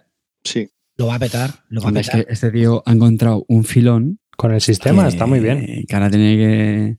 ¿Pero no habéis oído nada de eso? A lo mejor me lo estoy columpiando. No, no, no. sí, es que sé que estaba, sé este que estaba haciendo otro 2018. juego, pero no había, no sabía muy bien. Lo que pasa es que yo había oído que era un juego que no tenía nada que ver con esto del Quartermaster. No lo sé Ah. si es ese o no. Pero sé que sé que ahora estaba trabajando en lo de la Guerra Fría, que a lo mejor es ese de dos y yo me he columpiado y he dicho que es de tres. Que a lo mejor me he Mira. equivocado y es Rusia contra Estados Unidos y ya está. Un- Una cosa que se me olvidó decir, tío. Nosotros, cuando los cinco, cuando terminábamos de jugar, y que jugábamos siempre en mi casa y luego nos quedamos en mi terracita charlando un poco y, y comentando la partida y tomándonos ahí una, pues una horchata y lo que sea, ¿no? Y. Y, y, y, y- y- y sí, bueno, horchata, ¿vale? Lo que queráis. Horchata, dice. O, o un colacado frío. ¿no? un colacao frío y Un tal. beluga. ¿vale? Un beluga. siempre, ¿sabes lo que comentábamos, tío? Que habíamos recuperado la sensación de, juve- de juventud de jugar al RIS con los amigos, Hmm. ¿sabes? Esa- no es que se parezca al RIS, no estoy hablando de lo mismo, sino esa sensación de juntarte cuatro y jugar al RIS y luego comentarlo y tal, Clean, tal, no sé qué. Clean. Esa es la sensación que teníamos. Qué bonito. Mira, qué la bonito. semana, el fin de semana que viene me voy de casa rural con mis amigos con los que jugaba al Risk en mi infancia. Y este es el juego que me llevo. Pues hombre, es que no hay otro, es que no hay otro, es la misma. Lo vas, o sea, ya te digo que es la leche, tío. Sí, de verdad. Bueno, pero llévate también el Super Rino, no vaya a ser que ya sabes cómo va esto. Me ha encantado, tío. De verdad que, por favor, compraros el 1914 Quartermaster General. El Arribas tenía razón, no, no me cuesta admitirlo. Arribas was right. Ay, ay. Es que Pero es que el arriba siempre tiene razón, por eso es el jefe del chiringo y tú eres un puto pichilla. Bueno, siempre no. es- yo digo no, en barbaridades. serio, de verdad que de verdad que sensaciones de RIS, tío. Volverlo a pillar. Volvéis. Eso sí, a 5, ¿eh? No se os ocurra jugar con dos mazos. No tiene sentido. No, eso es más rollo. Pues yo os comento, yo he estado jugando a Time of Crisis también, lo estuvimos probando, que es este juego de GMT también con tema de building y que, bueno, pues es la, es la crisis del Imperio Romano en el siglo IV hasta que llega Diocesiano y pone orden en, en el, en el imperio, ¿no? Entonces, cada uno de nosotros representa pues a un aspirante al imperio y lo que eh, mediante una especie de deck building nos vamos generando unas acciones para intentar hacernos con el poder. Cuando se cumplen ciertas condiciones de victoria, uno puede reclamar el final de la partida y se termina la puntuación, ¿no? Y el que tenga más puntos, pues es el que gana. Está bien, es una vuelta de tuerca a lo que suele hacer GMT, es un juego muy euro, con mucha interacción desde el minuto cero. O sea, empiezas y empiezas a leches ya desde el principio. Me recuerda un poco en este tema al Victory or Dead o a estos juegos de Quartermaster, pero yo creo que esto está, estos están mucho más conseguidos que, que este Time of Crisis. Y la única pega que le puedo poner realmente es que eh, en la primera partida el entreturno es bestial, porque es un juego en el que haces un turno y lo hace el jugador completo. Y entonces hasta que no acaba, los otros tres jugadores no, no empiezan otra vez a hacer. Entonces si estamos jugando los cuatro, pues desde que acaba tu turno hasta que llega, ya sabéis lo que es esto, ¿no? Lo, lo hemos hablado muchas veces con otros juegos como este del Trevichet, el de que salió el de los imperios, también, que hablábamos. El cuando, Settles. claro, Con los del imperio. cuando empiezan a avanzar el juego, cada vez tienes más acciones, cada vez tienes más acciones. Al final, en las últimas fases del juego, es que tú empiezas con cinco acciones, porque tienes cinco cartas y cada carta te da una acción. Pero es que luego ya al final del juego hay cartas que te dan cuatro acciones. Entonces, pues si tienes cinco cartas con 4, 3, 2 y 3, pues al final tienes 12 o 14 acciones que realizar y la cosa se alarga. ¿eh? Entonces es un juego muy peculiar, muy curioso, porque ya te digo que vas a saco. El tablero es un poco circunstancial, porque sim simplemente sirve para colocar tracks, por decirlo de alguna manera, qué provincias controla cada uno. Y los bárbaros, estamos todos rodeados de bárbaros y los bárbaros nos atacan, los podemos contratar, podemos utilizarlos para atacar a otros. Hay bastante puñeteo y eso es lo que más mola del juego. La me verdad. lo he comprado, ¿sabes? Sí. El otro día fui a cuarto de juegos cuando antes de irme de viaje. Estuve allí, me lo guardó Michael y nada, me lo he pillado a ver cómo es. Está bien. La verdad que tengo estoy muy hipeado, todo el mundo está tal. Muy dependiente del idioma, ¿no? Me han dicho, ¿o qué? No, hombre, si te sabes las nueve cartas, vale. Si es Solamente que, hay nueve cartas, ¿no? Solo hay nueve cartas. Son para todos, no iguales, ¿no? ¿Eh? Iguales, iguales. Ya he visto, el Julio, Julio Firefax eh, tiene un canal de YouTube y ha hecho una. Una... Me has quitado la, la, recomendación que iba a hacer. Ah, sí, porque Julio, bueno, es muy, muy cañero el tío. Ha hecho un, un o sea, un tutorial. Es que sí, la verdad que lo estuve mirando y es que me parece que tiene buena pinta para ese juego, ¿eh? Sí. O sea, es un deck building ahí curiosete, ¿no? Pero yo creo que tiene mucho más puteo que incluso este que dice Carbo, el Titan of the Underdark, ¿no? O sea, yo aquí, lo que veo es mucho puteo. Sí, ¿eh? es que sí, obviamente tú eres un aspirante al trono de, del imperio romano y vamos, si puedes no dejas títere con cabeza, obviamente. Es que sería ilógico ¿eh? y el juego lo representa muy bien. Eso te iba a decir, ¿no? El juego viene a simular eso, ¿no? Fue un periodo histórico donde hubo mucha sucesión de emperadores. Hay cartas que cuando directamente las juegas, o sea, aparte de la, los eventos que te dan, te dice directamente colocan dos contes de revuelta en el, la provincia del jugador que desees. O sea, que realmente vas a putear quieras o no quieras. O sea, por interacción directa. Tú tienes que coger esos dos counters y colocarlos. No puedes, no puedes rechazarlo. ¿Cuánto, ¿Cuánto te duró la partida, Rivas? ¿Cuánto te duró? Nosotros tuvimos tres horas y pico, pero con el, o cuatro, con explicación, el entreturno. Lo que pasa es que yo creo que es un juego que en las siguientes partidas se tiene que acelerar bastante. Cuando ya sabes jugar, la única gripe que me da realmente es que como son solo nueve cartas, estemos en el tema de que mm, cada partida, después de hacer unas cuantas partidas, eh, tú repitas tu mazo, por decirlo de alguna manera, ¿no? Es decir, bueno, pues ya sé que con dos de censo, o sea, dos de senado, dos de militar tochas y dos de populus tochas, pues ya me puedo apañar y hacer mis combos. Un poco a lo que pasaba con el Lewis and Clark, que sabías ya cómo, cómo hacer que el engranaje funcionara. Uh -huh. Dime, David. Sí, una, una, duda. Pues yo estuve viendo el, el, tutorial que ha comentado Clint de Julio Farface, pero la verdad es que ahora no me acuerdo, eh, porque digamos que cada jugador no tiene un, no empieza en un sitio, ¿no? Lo que eligían su, como sus cartas iniciales, pero no empieza en ninguna región en concreto, ¿no? ¿O sí? Sí, eh, tú ya. ¿Ah, sí? No, no, no, no. Entras, creo, que no, ¿no? creo que entras a saco, o sea, directamente, pero te pones en una, se va eligiendo. Ah, vale, vale. Mm, sí. Sí. Por esa parte no. Sí, tú tienes un gobernador que controla una provincia. Y no, pero a lo mejor dependiendo de por dónde empiezas, te puede interesar más una salida u otra. O... Eh, Empiezas con una provincia al mínimo. Y luego hay otra puñeta, hay unas, unas cartas de evento. Y eso también te puede pasar, que en el primer turno no, pero en el segundo que te den un ostión, pero y te que dejen un poco tieso y te quedes un poco ¿Los detrás. eventos dan ostiones solamente a uno o cómo? Puede ocurrir que solo den a uno. pues tú imagínate que tú te coges Siria, la provincia de Siria, ¿no? Y al lado están pues los asirios, los persas. Y llegan los persas sasánidas y sale un evento y entonces sale el rey Fulanez allí en Siria con dos, dos, dos grupos de ejército bárbaros y entran en Siria. Y tú allí, pues vale, con el rey dos pavos, ¿sabes? Y tú a lo mejor pues has podido hacer una legión y, y una, una, milicia en, en un turno.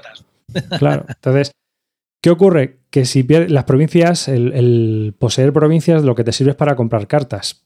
Cuantas más provincias poseas, más fácil es comprar cartas.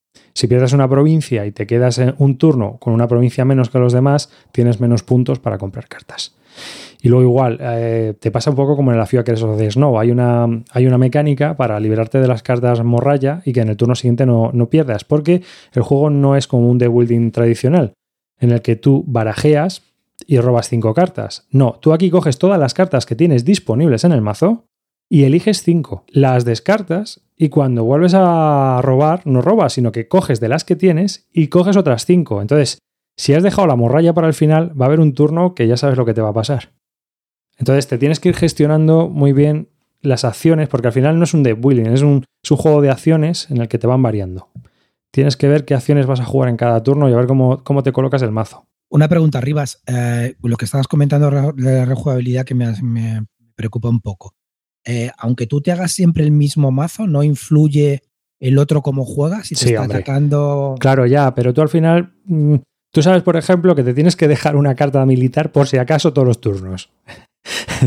por lo menos es lo que yo vi. Como no tengas una carta militar todos los turnos, la suerte está echada, ¿sabes? O sea, te puede entrar una y. que es lo que le pasó, por ejemplo, a Tavo en nuestra partida. Le entraron los bárbaros por Siria en el segundo turno y no tenía cartas militares. Tavo, escucha, déjame contarte una cosa, tío. Tavo es el peor jugador de Quartermaster de la historia. ya te lo digo yo. Tavo jugaba con el Quartermaster General, el de seis jugadores, con Japón, y solamente jugaba cartas boca abajo y no hizo nada en toda la partida. Y dijimos, macho, ahora cuando recojamos la partida, seguro que le dan la vuelta a una carta y pone, si recoges eh, si el jugador alemán recoge un soldado blanco, ganas tú la partida, porque vamos, no hizo nada más. Pues imagínate, en esta ya me imagino a Tavo jugando al Time of Crisis, ¿sabes? No, pues el Quartermaster le mola mogollón, ¿eh? Sí, ya, lo sé, ya lo sé, lo troleamos. que te diga amarillo, que te diga amarillo cómo juega Tavo las cartas de Japón.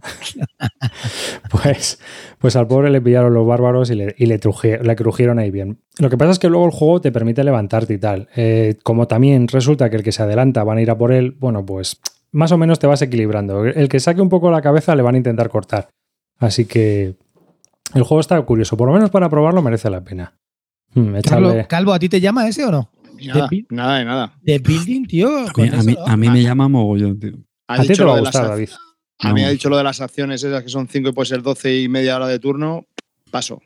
Pero, ¿qué dices, tío? Que luego no son tantas acciones, luego es Sota Caballo Rey, ya te digo yo que sí, ¿eh? Eso es Sota Caballo Rey. Ya, tío, pero es que luego al final a lo mejor controlas tres provincias y tienes que em, gestionarte con. Porque hay tres tipos de cartas: las de Senado para controlar el gobierno, las de militar para controlar el ejército y hacer eh, movidas militares.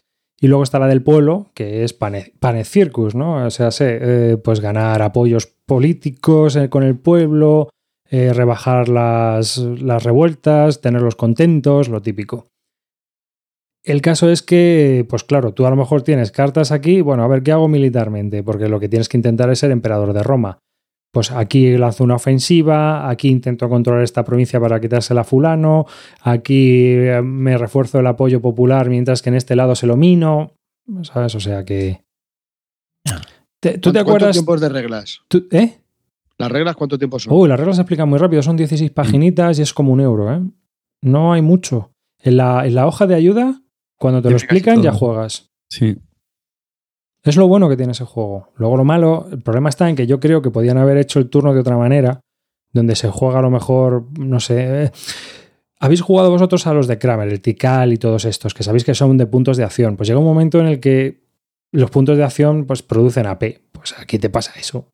Pues hasta que la persona determina su turno, pues pasa un tiempo. Tiene ahí su tablero, tiene que mirar sus provincias y tiene que ver cómo se hace con el, con el poder.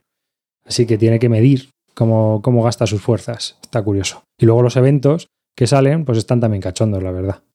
Ahí, de repente sale mogollón de bárbaros, festival del humor, te tiene, y claro, tu estrategia se, se tiene que alargar Pero, un turno. pero los bárbaros te dan puntos, tío. En teoría tampoco. si es les malo. atacas y eso y les vences. Pero claro, que tú, te- que tú controles una provincia y te aparezcan cuatro o cinco bárbaros de repente al lado tuyo, mm, a lo mejor te Pues quedas es lo que provincia. mola. Es que, tío, macho, es que últimamente yo creo que ese tipo de juegos, tío, en los deck building a veces lo que mola es un poco la incertidumbre, tío. Muchas veces. No, que te Eh, digo que está bien, que está bien, que, que tú estás ahí en la provincia y entonces tienes que determinar si me arriesgo. O sea, yo hubo una vez, por ejemplo, en la partida donde ¿qué hago? ¿Abandono mi provincia y voy a España, que me puedo hacer con ella mientras controlo también África? Pero tengo agua abajo cuatro bárbaros. Si el turno que viene les da por levantarse, me van a atizar y me van a quitar la provincia. Entonces, al final solo cambio una por otra. Y donde estoy, es, tienes que ver qué riesgos vas a correr o cómo los quieres correr. Porque a lo mejor donde tienes, tienes un apoyo popular que te está dando puntos en- con cartas. Esas cosas hay que medirlas luego en el juego. Entonces tú tienes que ver si me arriesgo o no me arriesgo. Está bien, eso está. Eso es lo que más me gustó a mí. El tomar las decisiones de voy para acá, voy para allá.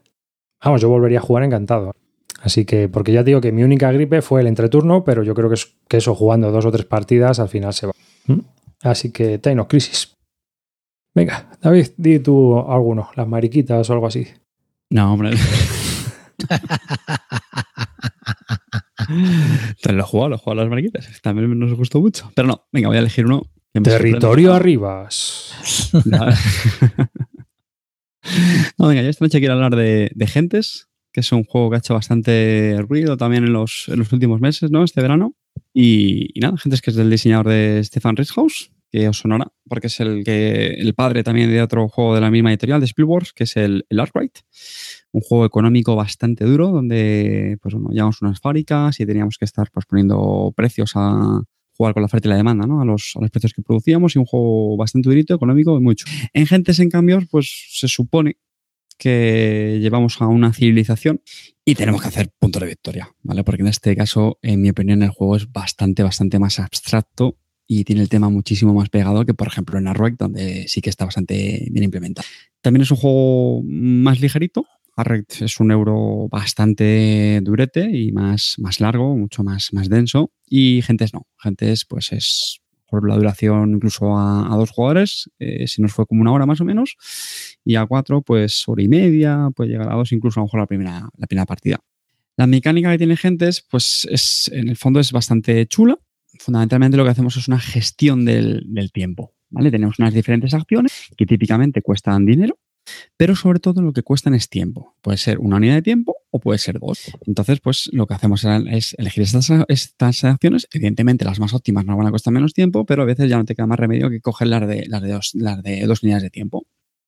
¿Y para qué hacemos esto? Pues básicamente tenemos una serie de, de, trabajadores que nos permiten bajar unas cartas, que nos dan unos beneficios, generan unos puntos de victoria y bueno, tampoco me quiero enredar en muchos más detalles. Es un juego que está chulo, está bien, es correcto, como le gusta decir al amigo Calvo. Yo tengo que reconocer que la primera partida me gustó mucho, porque tiene diferentes vías, ¿vale? No es tan, no es tan simple como lo, lo he escrito, porque quería resumirlo mucho, pero la segunda me dejó un poco más frío. Y, y cada día tengo más, más claro que las primeras sensaciones estas cuando estás jugando la partida y estás disfrutando de la novedad y estás viendo ahí un poco los, los entresijos del juego y uno normalmente siempre se, entusiasma, ¿no? Y es como, ¡oh, qué chulo es esto! Pues cada día tengo más claro, como decía, que, que aquí eso hay que dejarlo reposar, esperar al día siguiente, a los dos días, a los tres o a lo que haga falta cada, para cada uno. Y si sigues con el run run del juego en la cabeza, entonces es que es un gran juego. Y en el caso de Gentes, pues tampoco es que me haya pasado eso, sobre todo después de la segunda partida. O sea, me apetecía volver a jugarlo. ¿A cuánto, jugaste, a, a cuánto jugasteis la segunda partida? A dos, ¿no? A dos. La primera fue a cuatro y la segunda a dos, que sí es un juego para cuatro, también estoy de acuerdo. Pero no es un problema de jugadores, ¿eh? No es un problema de jugadores, es un problema... Yo creo que sí. Yo creo no, que, yo creo que no. Yo creo que es un problema que al final eh, lo que tienes que hacer está muy claro. O sea, tienes que bajar las cartas, tienes que ir mmm, consiguiendo cada vez más, más trabajadores. Bueno, los trabajadores no son los trabajadores para colocarlos, sino son como. En el fondo es como unos tracks. Por eso digo el juego es que realmente es muy abstracto. O sea, se supone que hay unos tracks de trabajadores, pues yo qué sé, el místico, el artesano, el no sé qué, que los tienes que ir subiendo para poder cumplir con las cartas que es como si fueran unas cartas de objetivo, que como digo, pues dan puntos, dan a lo mejor un beneficio extra, te consiguen unas mejoras en las acciones durante el juego y, y ese es el guion. Entonces, tampoco es que te, en mi opinión, te vuelvas loco. Tú al final ves unas cartas que te pueden hacer más tilín unas que otras. Pues bueno, ya coges esta carta, a ver, ¿qué necesito? Dos artesanos y un místico. Pues vas a subir el track de los artesanos del místico o lo que sea. A matarlo. A matarlo. A matarlo. A matarlo. O sea, vamos a ver, Carte, tío, en serio, es que yo flipo el contigo. dedito, el dedito. Vale, bueno, perdón. perdón. A matarlo, cabrón. Que, a ver, yo eh, estoy de acuerdo con, con Clint Barton. Eh, Carter tiene toda la razón. Eh, el juego me parece muy lineal. A mí las sensaciones que me dejó en la primera partida ya dudaba cuando a todo el mundo en la mesa le, le encantó. A mí me dejó un pelín mm, frío. Y bueno, las otras dos partidas que he echado, pues me pareció que es un juego que está bien, que es correcto. Tiene la mecánica esta de la gestión del tiempo, como ha dicho Carter, que me parece muy buena. Pero al final es un juego lineal. Absolutamente lineal. Es baja carta de objetivo y punto pelota. No hay más. Te posicionas el tablero para que te dé más puntos de victoria a lo largo de los turnos, pero al final es eso. Y no hay absolutamente nada de interacción. Es un solitario multijugador total, porque lo único que puede influenciar en la partida es que te quite la acción que querías hacer. Pero que la puedes seguir haciendo, lo que pasa es que te va a costar más. Punto pelota. Pues chicos, pues está bien, es un juego que está bien, no, duda- no me negaría a jugar otra vez, pero es que no tiene más. Para mí, no tiene más. Entonces, pues bueno, pues hasta luego. Hasta Eh, luego. Clint, A ver, vamos a ver. Sois el zipizape del ludismo. dos. O sea, yo soy, el rubio, claro. yo soy el rubio, ¿no? Sí, tú eres el rubio y el otro la morena. Porque melenón, vamos, eh, melenón. el zipizape del, del- del- mundo lúdico. Si uno dice que no le gusta, el otro como un muñeco monchito va y dice que no le gusta. Si ahora tal, antes te encantaba y ahora no te gusta y tal. Me tenéis cansado ya los dos. A ¿Pero ver, dices, Gentes, os voy a decir una cosa. Gentes es un juegaco. No, es- no es que sea, no es que sea un gran, un gran, un grandísimo juego. Creo que es un buen juego, muy bueno, es un juegaco. Vamos a ver. Venga, venga, ya es una mierda. A ver, es una dejadme que puta os explique. basura. Dejadme que os explique. Creo que es muy buen juego. No es, no es, un Bueno, super- hilo no es uno de los mejores juegos de Spielworks, ¿vale? Creo que es un muy buen juego. Es un juego de cartas. ¿En qué consiste?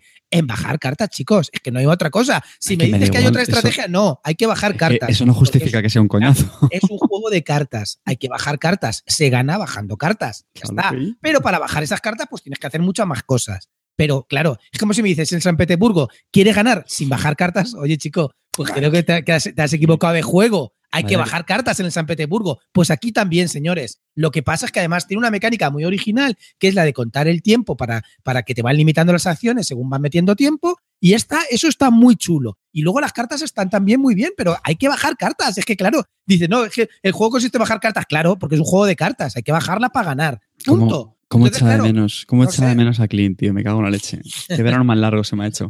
Vamos a ver, Clint, tío, que aquí nadie está criticando que, se- que el problema hay que bajar cartas. El problema son las decisiones. Las decisiones es, robo esta carta y esta carta necesito este fulano y este mengano. ¿Qué es lo siguiente que tengo que hacer? ¿Tendré que subir el track de los fulanos para bajar la carta? Mm. Totalmente de acuerdo. Si hasta Hostia, yo no, lo no, pillado- espérate, espérate, que lo voy a pensar un poco si mejor. hasta yo lo he pillado a la primera. Claro, ¿Y qué claro, pero es que resulta ¿La que a lo mejor o la que a lo mejor mientras tú Mm. haces eso, a lo mejor mientras tú haces eso y ese fulano y ese mengano los quieres bajar, hay otro que ya te ha ganado la mano y ya ha bajado dos cartas antes que tú y a lo mejor tú ya no le puedes remontar. ¿Vale? Efectivamente. Me parece un juego bastante bueno. No es que sea de los mejores de Spielworks, ojo, que estamos hablando de crema de ley, pero es un juego bastante bueno, además muy original. Es un juego que yo lo considero casi, casi un filler. Creo que funciona mejor a 4 que a 2, ¿vale? Y entonces me parece, me parece que es un juego que merece mucho la pena, muchísimo la pena. Me parece un error enorme que lo haya vendido Calvo por tu puta influencia, así de claro. Joder, macho Clint. Qué troll Sí. soy. Calvo, no hagas ni caso. Soy un marioneta. Hola, Soy soy, la un muñe- ma- soy el muñeco de Carte. No, te, te lo tenías que haber quedado, desgraciado. Clinito, Clinito, vamos a ver. Pero sí, como esos salen nachorizos todos los Menos días. mal, menos mal que tengo a Carte en mi vida que me hace ver la luz del día. O no salen. Como esos juegos salen tropecientos, ¿a que sí? Estará bien, pero. Y aparte, efectivamente, que aquí nadie está diciendo que el juego está malo. ¿eh? Yo, yo le tengo puesto un 7, aunque creo que es incluso un pelín generoso, pero un 7 es una nota muy buena, tío. No me jodas. Clint, antes de Navidad. Un siete le tienes puesto. De Sí, es es una nota buena. Eh, pero ojo, ojo, que Territorio Bartol le tiene un siete y medio, ¿eh? Claro, No, claro. este, vamos a ver, es lo, que, es lo que te estoy diciendo. Creo que es muy buen juego. Te estás poniendo a parir por medio punto. Para mí, para mí, escucha, para mí, para mí, yo nunca puntúo más de un 9. Jamás doy, doy muy pocos 9 en mi, en mi ludoteca, hay muy pocos. Creo que el Magenai es el único. Y lo- los, los juegos buenos, buenos, de verdad, para mí son 8 y 8 y medio. Este no llega a ser un juego Claro, totalmente pues, bueno, pero me parece que es un juego que es, que es un juego muy aprovechable y a, y a mí me parece, me parece muy, muy, Clint. muy original, tío. La mecánica del tiempo es muy original. La van a copiar de aquí a nada. ¿Y un siete y medio se queda en tu colección? Seguro, seguro. Ya te lo digo yo. Ese es el matiz. Vamos a Clean. Ahora en Yo, serio. yo que le he puesto arriba, Ah, no lo veo.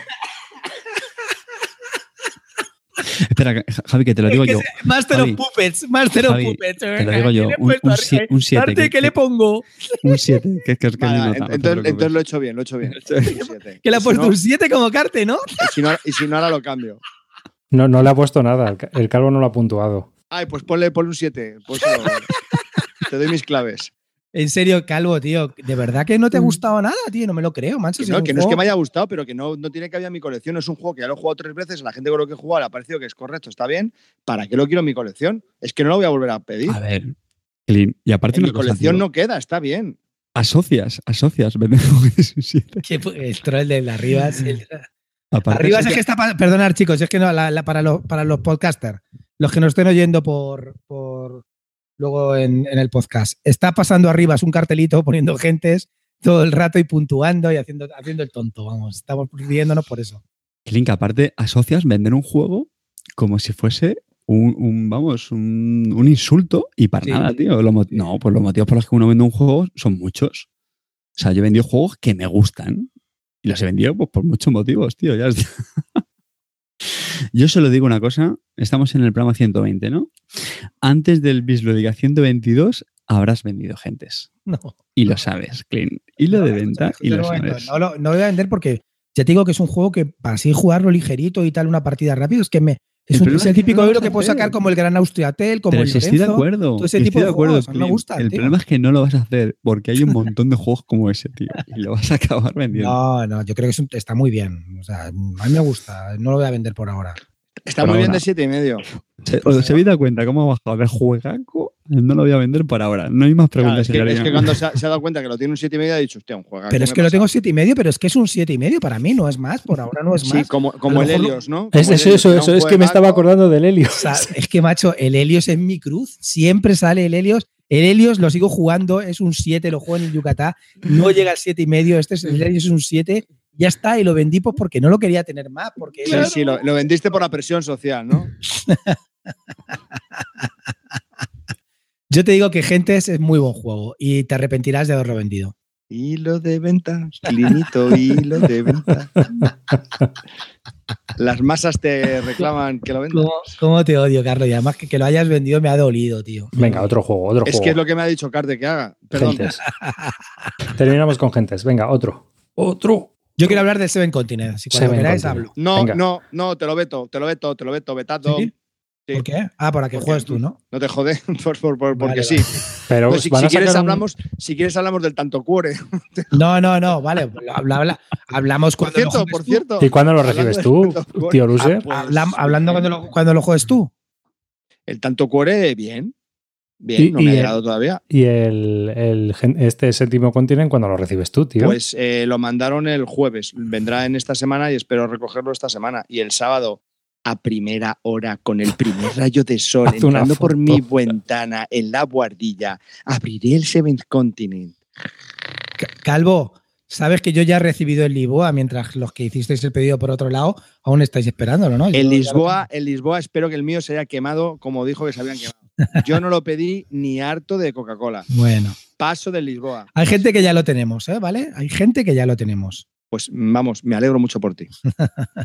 Bueno, que son muy pesados. ¿Vamos a hablar de juegos o no? Sí, espero- ¿Habéis espero jugado o que- no? En vuestra espero vida que no me importa. Entonces, ¿qué hago? ¿No hablo del Seven? Me espero que luego lo pruebes tú Sí, y sí, hablamos. Comenta espero un que poco. tu Comenta un poco, ¿no? en el Lisboa. Comenta un poco, comenta un poco, así por ahí encima. un- deja un cliffhanger. Claro, dijo, deja un cliffhanger porque luego así vemos. A ver, deja un, deja un hanger. Cliffhanger. Seven Continent para mí, para mí. Ya está, gracias, gracias.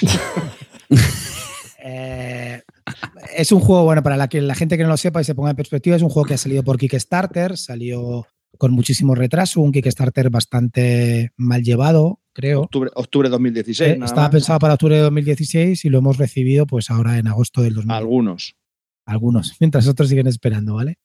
Y es un juego que, bueno, que en primero no es para todo el mundo, ¿vale? No, no, no es un juego para todo el mundo, ya lo digo claramente, no es un, no es, no es un juego que, que, que pueda decir, venga, va, este cómpratelo seguro a, a- a ojos cerrados. No es así. Es un juego, tú tienes que tener un background para poder jugar este juego. Primero, tienes que haber leído de pequeño los libros de Elige tu propia aventura, haberlos jugado, esos de Dungeons and Dragons también de hacer tu propia aventura, eso es eso ya te viene fenomenal para este background y luego en los años 80, finales de los 80 y principios de los 90 tendrías que haber jugado a las aventuras gráficas de Lucas Art, como pueden ser las Indiana Jones o Monkey Island o El Día del Tentáculo. Si tienes ese background, compra este juego a ojos cerrados, ya no esperes, paga lo que sea. Eh, de verdad, porque esas sensaciones las volví a vivir jugando a este juego.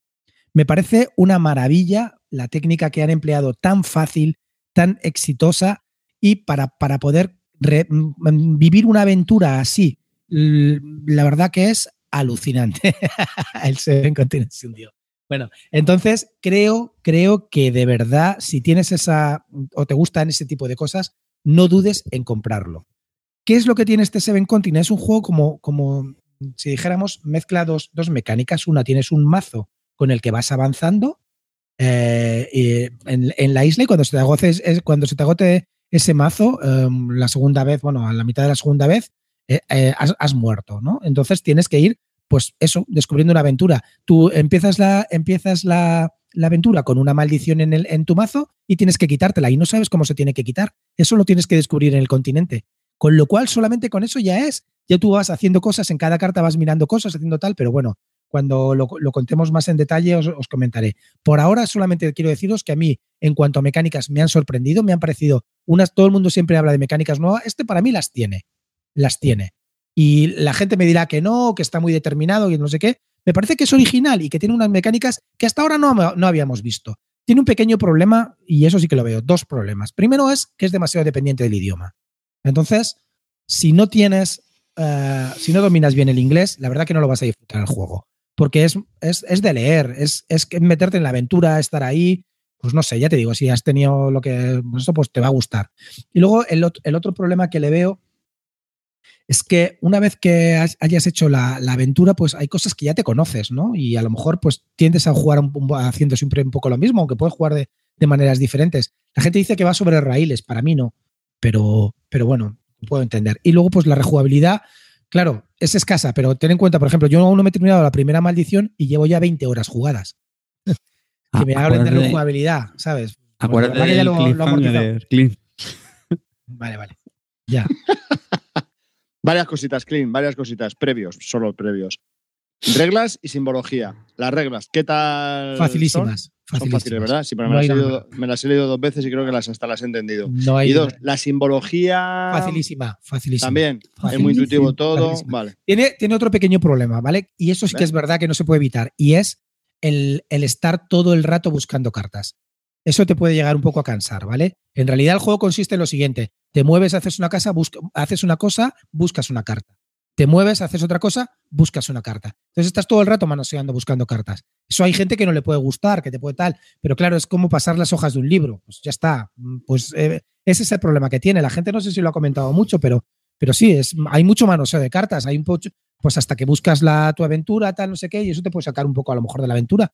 Pero la verdad que luego las aventuras es que están muy, muy conseguidas. Es que hay cosas alucinantes, de verdad, muy chulas. ¿Y qué diferencia hay entre Séptimo Continent y jugar una aventura gráfica en el ordenador?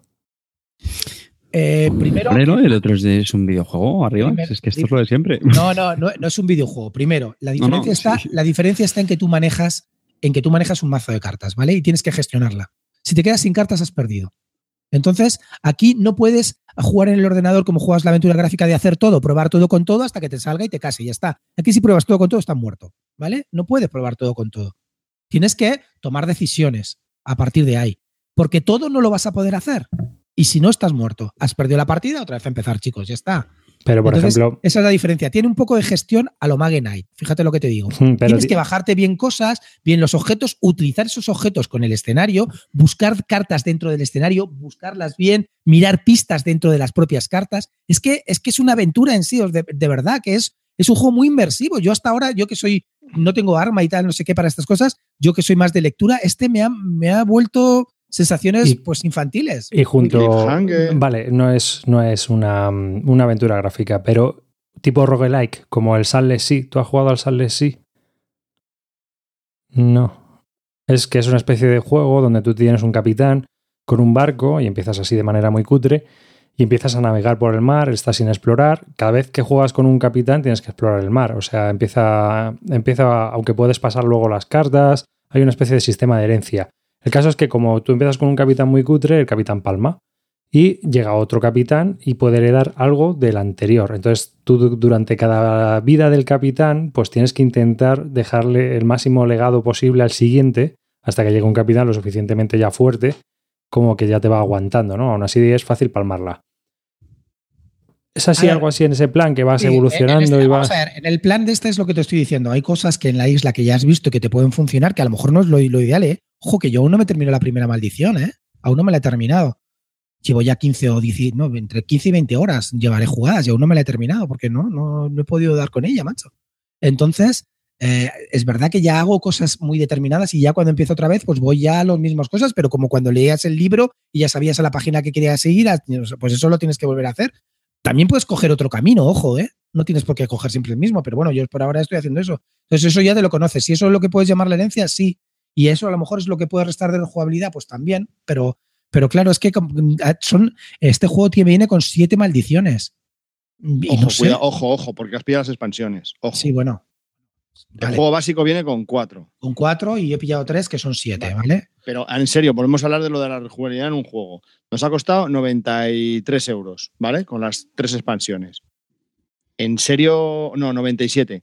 ¿En serio que tenemos un problema con la rejugabilidad? Es decir, tú, ya, No. tú no has terminado la primera, la, la primera y llevas ya 20 horas. Sí. No, ya está, ya está. ¿En serio, Ya- tío? ya- Y, está- y estás rejugando esa, esa aventura. No, no, veces. es que lo he jugado dos veces solo, tengo que volver a empezar, pero es que es que quiero volver a eso- empezar. También lo podría grabar, también lo, lo podía grabar, pero es que me mataron. A mí no me gusta, ¿sabes? Hacer trampas es que eso con es eso. rejugar, pero es que eso es rejugar. Claro, claro, si con ello. Escucha, que lo estoy Entonces, ¿cuál es el disfrutando, que ya le- Si al final has estado jugando 100 horas, ¿a qué juego le has dedicado tus 100 horas? en la, en la vida, pero si es que Pues ya te digo que. ya, pero a lo que voy, ya te, te has hecho las siete expansiones, que ya dudo yo que las terminemos. No, no, no. Que haga las siete expansiones, lo vendes, tío, con una, con, vamos, con que una no lo voy a vender, que no lo voy a vender, que es que me parece un juego alucinante, muy novedoso para mí. Y yo lo que veo, que no lo voy a vender, porque es que además, eh, yo sí lo que veo es que es un juego que se juega en solitario. La, la variante es para dos, bueno, pues si quieres jugar con tu hijo o lo que sea, pero creo que es mucho más, mucho más divertido en solitario. Ya le pasó a Karajan porque la había probado con unos amigos y tal. Y dije, mira, pruébalo en solitario y lo quería vender. Dije, pruébalo en solitario y te va a gustar. Y, y de hecho, se va a meter ahora en el Kickstarter con las expansiones que van a salir.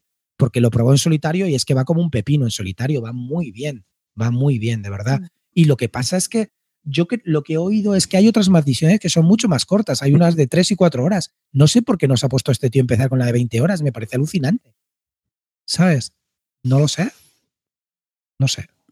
De Bueno. verdad, si tenéis la oportunidad, comprarlo. Yo, Si- yo si ya os como digo- Topi os recomiendo el otro que vale 15 eurillos Ah, y bueno. también tiene un montón de aventuras en el ordenador y te lo pasas bien.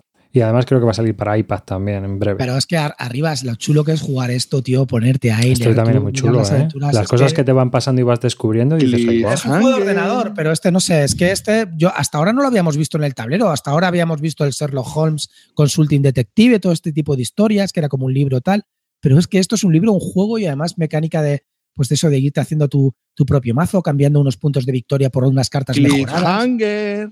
Ah, bueno, eso lo- No, eso- a un, a un Boy Albacete y te parto la cara ya. ¿Te quieres comprarlo, Oye, comprarlo, de casualidad verdad. que no, no hace a la fibra ahora, ¿eh? Al jodido.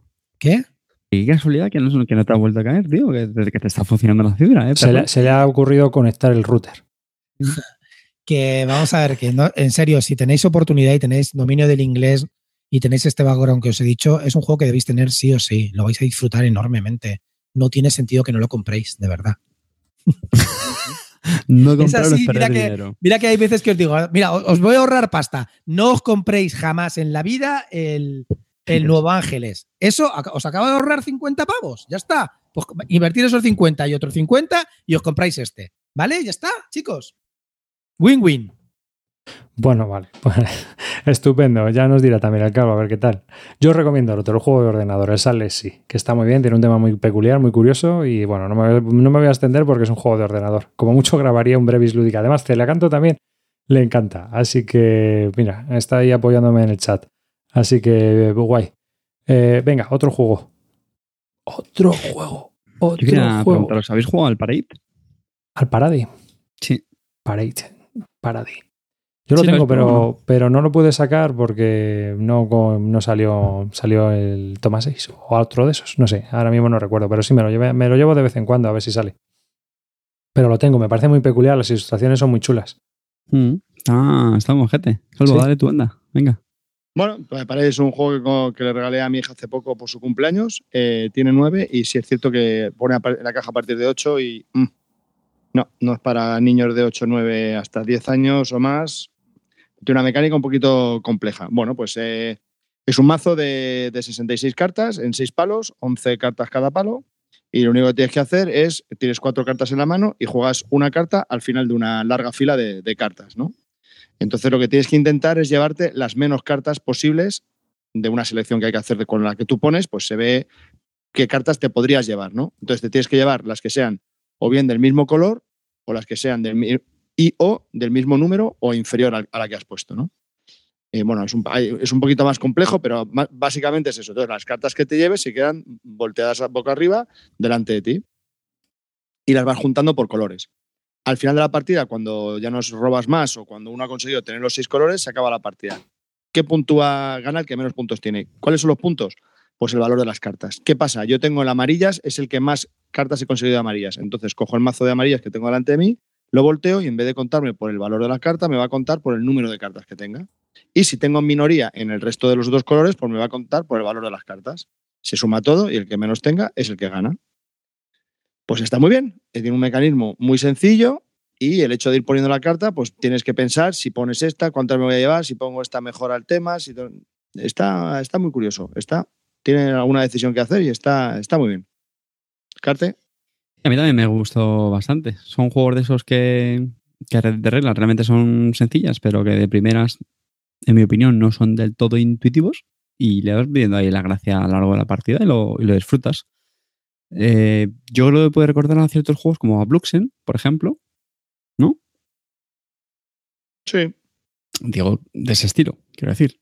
¿No? Sí, juegos realmente Un de poco más complejo, pero sí. números, colores, tal, que se explican rápido, se juegan rápido y ya está. Y, y muy, vamos, muy recomendable. Y, y yo le he echado el ojo sobre todo por lo que he comentado en otros programas, que tiene una cajita muy pequeñita, portable, te lo puedes llevar a muchos sitios, puedes jugar bastante gente. Muy rico. Clinito, ¿tú lo has probado? No, no, es que yo ya sabes que esos juegos no juego. No. ¿Para qué te voy a engañar? No, no juego ese tipo de juegos. En verdad es un juego, está bien, es de 2 a 6 jugadores, no lo recomiendo con dos y cuanto más número de gente, pues eh, puede estar muy bien. Y le he puesto, ¿qué, qué nota le pongo, Carte?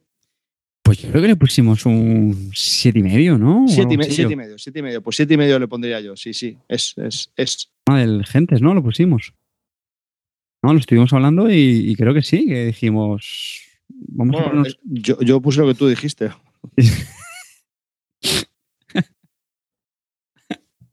Aparte de ser un dummy jugando, ahora soy un títere. No te jode, clean, cabrón. ¿Cómo te odio? ¿Cómo te odio? No, es ¿Cómo un buen juego, es un buen tío? juego. Está, está baratito y está, está chulo. Las ilustraciones son muy bonitas, a mi hija le encanta, ya, ¿qué más puedo pedir? No, lo- no lo entiende, pero, pero bueno. Carte, gentes o parade. Eh,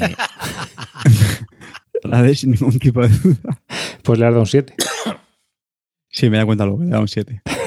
Tenías que haberle puesto un 7 por 1. Ah, entonces yo le he puesto un 7 también. escucha, ahora en serio, eso lo hacía antes, tío. Antes, cuando puntuaba los juegos, hacía precisamente eso. Después, si tuviese algunas notas, tengo un 7,8. Un 7,80 y algo. Y era precisamente para decir, joder, macho, si me gusta más este juego, ¿cómo no le da la misma nota? Bueno, eso es una chorrada. da igual. Algunos, y miro a todos los que ven este canal de YouTube, tienen cuatro decimales. A ver, explicarme a mí eso en algún comentario en, en Twitter. ¿Qué leches quiere Sí. decir esa codificación? Sí, eso es un poquito sí, más retorcido. ¿eh? Siempre sí, porque, porque puntúas varios baremo- ba- bara- eh, parámetros y entonces a lo mejor si puntúas en 12 parámetros, pues la suma lo divides entre todo y te da varios decimales. Cuatro decimales, tampoco. A mí lo que me parece enfermo es que puntúen 15 pa- parámetros. Porque si no, ¿cómo te salen cuatro decimales? Mm, Claro. La Eh, cuadrada de. Listos, que si son unos listos. Ah, ¿Qué oyentes más locos tenemos? ya, bueno, no sé, a mí es que no se me ocurre. No se me ocurre. A ver, eh, Calvo, no veo que le hayas puntuado tampoco. Esto. Claro, porque escuchar lo que tienes que hacer es ver mis puntuaciones arriba. Que sí, ya no ya, las di por hechas, ¿no? Pero sí, ciertamente no veo, no veo, no veo. Sí, este es un siete y medio para mí y el Gentes es un seis y medio. Hmm. Toma, haciendo daño. Oye, ¿y el quindominio qué? ¿Qué me decís del quindominio? ¿Clean? No, no lo pruebo. ¿En serio? No me lo creo. No, o sea, que, que no pruebo, eso- que no pruebo esa- esas cosas, tío. Vamos a ver, que uno tiene ya una edad, tío, para jugar a esa mierda, ¿no? No. Pero que si les pildellares, tío. Vale, es un, vale, pues es un juegazo, Clean, es un juegazo. A ti, para ti. A ti, nene, ya lo sé. Ya. El gente no, pero el Quindominio sí, vale, vale. Si, veo, si ya veo, ya veo en qué línea va este año el programa, ya veo. Pero el Quindominio será territorio arriba, ¿no? Sí, total. Pero vamos, y si me apuras. el territorio arriba se le queda grande si me apuras. Joder, macho. No sé. Está simpatiquillo. Yo lo veo eso como juego pues para, para los más peques, así introductorio. Pero lo, lo del espía del Yares ya está rozando. Sí, Es, sí, es sí, muy sí. fuerte, eso es muy Sí, sí, fuerte. O sea, Pues está rozando. No sé. Hoy lo he jugado, mira, hoy lo he jugado al 3 con una persona que era la primera vez que jugaba a cualquier tipo de juego de mesa. He hecho la explicación del juego en un minuto y medio. La tía la ha cagado, est- vamos, estrepitosamente, pero ha podido jugar, o sea, sin preguntar ni una regla más ni nada. Y hemos tardado cuarto de la partida. Y la tía ha dicho, joder, ¿cómo mola esto, no? Que- ¿Cómo molan estos juegos? Pues es para lo que es, es un juego introductorio para familias con dos niños que tengan 8 o 10 años Espía del y se Yares. juega. Ya me parece. Familia con es- dos niños, no sé, con 8 o 10 porque- años, yo A le digo lo que hay que sacar, Antiquity. Sí, sí, sí. está. Eh, Es eh, nadar o, o- o- o- o hundirte. Punto. Si, si supera el Antiquity, esa ya jugona. Y si no, pues ya está, que se vaya a otras cosas. Eso, eso. ¿Os vais a apuntar al War in Flames, el kit starter? De 600 dólares, No. 9.600 fichas. Lo he pensado, ¿eh? A mí se me ha pasado por la cabeza. Es accesible, ¿eh? 600 dólares, ¿cuántas fichas? 9.600, ¿no? To- Con todo. El de 600 dólares es No, todo, clean. todo, todo, todo. Y además, además, al loro, ¿eh? Viene con tableros montados. O sea, sé que viene con 20 o 30 metros cuadrados de tableros montados y sale can todos los Strecoal porque solo van a venir los básicos más algunas expansiones. El resto sigue siendo papel. Pero si saca bastante dinero, eh, Australian The Sea Grund ha dicho que trae todo montado. O sea, al loro, ¿eh? Pues cajón. mucha pasta no lleva recaudada, ¿eh? Pues ya, pero, pero ya lo han Pero, conseguido, ya han pero doblado, vamos a ¿eh? ver, Pero Vamos a ver, ¿quién se va a meter en eso? Pero- ¿Quién se va a pero, tío, ¿quién eso? coño se va a meter? Tío, Eso es un juego de club. A ver, el que, se, el que pille Mira. 600 pavos en juego más expansiones, si el Ya juego tengo- básico ya es un chocho. Ya tengo yo el target de la gente que se mete en eso. Los americanos que se hacen un búnker en su casa y, y- y- y almacenan comida, se compran ese juego. Ya está, no pasa nada. Te vas a la guerra nuclear y luego juegas tu Downing Flame durante 500 días. Tan Y, tranquilo. Que esta es la versión definitiva, ¿eh? Sí, claro. efectivamente. Además es versión Esta sí. definitiva. Esta sí. Sí, pues cuidado, porque sacaron una Master Edition y había mucha gente cabreada porque la quinta era mejor para ellos. Claro, ¿ves? Que lo que estamos hablando antes. Así que, ojo, ¿eh? Ojo, ojo, cuidado con las definitivas por las editoriales. Si, hacéis un- si tenéis una editorial y sacáis una edición definitiva, que sea definitiva. Como Y no le o no le llaméis Master Set. ¿Habéis, visto el, el subtítulo del Kickstarter? Dice, es el tablero de mesa, dice, más grande jamás hecho. Dice, 2,27 metros cuadrados. Pero mm, si es que entras en la BGG y entras en imágenes en War in Flames y lo primero que ves es la foto esa de los daneses o los noruegos, no sé quiénes son, del club ese, que en vez de tenerlo en la mesa lo tenían en una pared, con imanes. Entonces lo ¿Cuánto habían... tiempo- cuánto- ¿Cuántos días se, juega, se tarda en jugar eso? Pues depende de cómo... A ver, depende... Este juego depende del alemán. Eh, vamos, a, vamos a ir por partes. Estos juegos dependen del alemán. Si el alemán es bueno, el juego da juego. Esto es como el Furia de Drácula. Si el Drácula es bueno, el juego te da, te da juego. Si Alemania es malo, si el jugador que lleva Alemania es malo o no sabe arriesgar o no sabe, no tiene agresividad, el juego joder, se hunde, pero por los cuatro costados en, en dos días. ¿Sabes? El juego, el juego no llega a los 100 días, eh.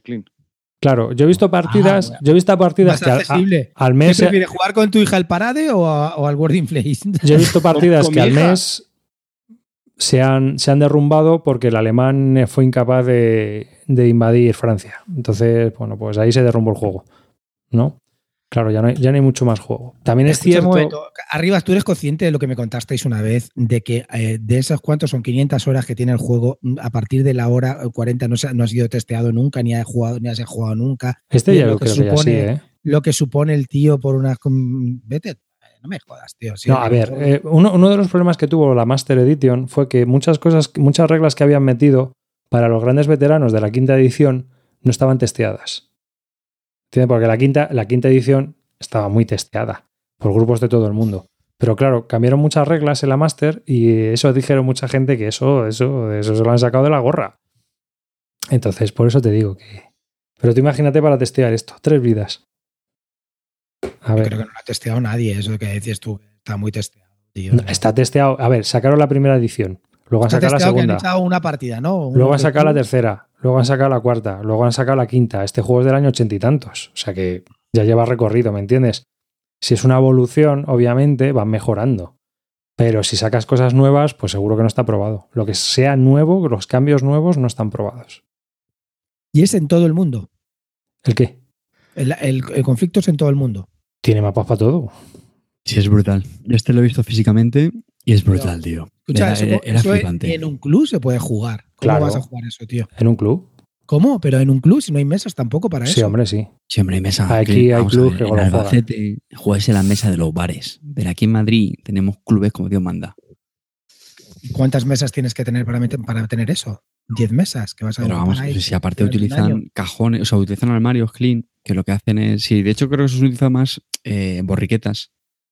Tienes planchas de estas de madera con borriquetas. Entonces lo que haces es que coges, te levantas el este, A ver, aquí, aquí y os lo cuento. metes en un armario Y, lo la señora, y la No, señora de esto- limpieza no se acerca a menos de 5 Esto se suele dejar en una sala o en una zona donde no, haya pero, mucho pero tránsito. los guardameros suelen utilizar mucho los armarios esos que donde meten las planchas. Sí, pero, la- eh, pero esto no lo puedes mover, tío. Tiene 2.000, 2000 o 3.000 conter encima. Esto se tiene que Eso quedar no fijo. se mueve nada. Esto se tiene que quedar fijo. Son unos 6 meses en la partida. Creo que lo ha dicho también Dice Lacanto. Son unos 6 meses, normalmente de media una partida. Jugando un día a la semana, todo el día. Lo que pasa es que muchas veces la gente lo que hace es que el jueves va al inglés y hace su turno. El viernes va al ruso y hace el suyo. O sea, dependiendo de, que, de cómo vayan los órdenes. Si y no hay nadie tiempo. controla nada. Y nadie controla nada. Trampas por aquí. Encima tramposos. Tío, ¿qué mierda es esto? Tío? Pero, tío, si esto lo juega gente muy calculadora, ¿eh? Ya te digo yo que no. Yo no he visto que haya tan ganas de ese tipo. La gente que juega esto. Tú que eres un marrullero, pero esto es como lo del Triumph and Tragedy, tío. Si no te fías de la gente con la que vas a jugar, no juegues con ella. No tío. es divertido. Entonces, yo, ah, ah, yo he visto partidas que a lo mejor pues el, el sábado no podía ir por la mañana fulana, pero como era el primero del turno, se acercó el jueves, hizo el turno. Entonces el sábado ya vinieron los demás, siguieron el turno, luego el tío ya vino por la tarde y bueno, pues siguieron jugando un poco más. Pero así va la cosa, ¿eh? Pero ¿cuánto, ¿cuánto puedes tardar en hacer tu turno? ¿Una hora? ¿Dos horas? Pues depende del follón, porque como te toca el ruso, prepárate. Si te toca el inglés, bueno, Pero escucha un momento, haces tu turno, tienes que tirar a lo mejor unos dados, mirar una tabla y te, y te- te fías de lo que. Saca un 4. vale, ok. claro. Me parece un poco rayo, raro eso, ¿no? Bueno, si puedes quedar con el oponente, oye, Ah, ven, de- ven alemán que te voy a zumbar y ya está. Claro, yo qué sé, porque dice, vale, no, yo todos seises, ¿eh? Pero yo sí que he visto que, que He hecho hacían- 10 tiradas y las 10 son 6. No, te- fíjate de verdad, en serio. yo he visto, yo he visto que se hacía así la partida muchas veces, ¿eh? Yo a eso, más que problema de fiarse, veo problema de que, hombre, al final le quitas la interacción humana que tienen los juegos de mesa. No, tiene, tiene macho, mucha interacción humana porque estás hablando todo el puto día de la partida. Con los de, con los de componentes. Esa parte la compro, pero hombre, yo creo que mola en, en juegos, joder, pues cuando vas a hacer una tirada, si te sale una tirada Y épica. además, una estás hablando, si tú eres el inglés y el americano, te llamas por teléfono. Oye, el sábado, a ver cómo leches lanzamos la ofensiva. O sea, que te digo yo que se habla mucho, ¿eh? Se habla mucho. Son juegos muy vividos. No, Pero claro, te- Pero no- tienes que tener que un club, tienes que tener el sitio, tienes que tener. Tienes que tener. pasar un combate sin estar las dos personas presentes, hostia, eso no me cuadra, ¿eh? No lo Ya, sé. Yo, no te- yo, yo- yo sé que la gente iba en diferido, pero no me digas cómo lo resolvían, ¿eh?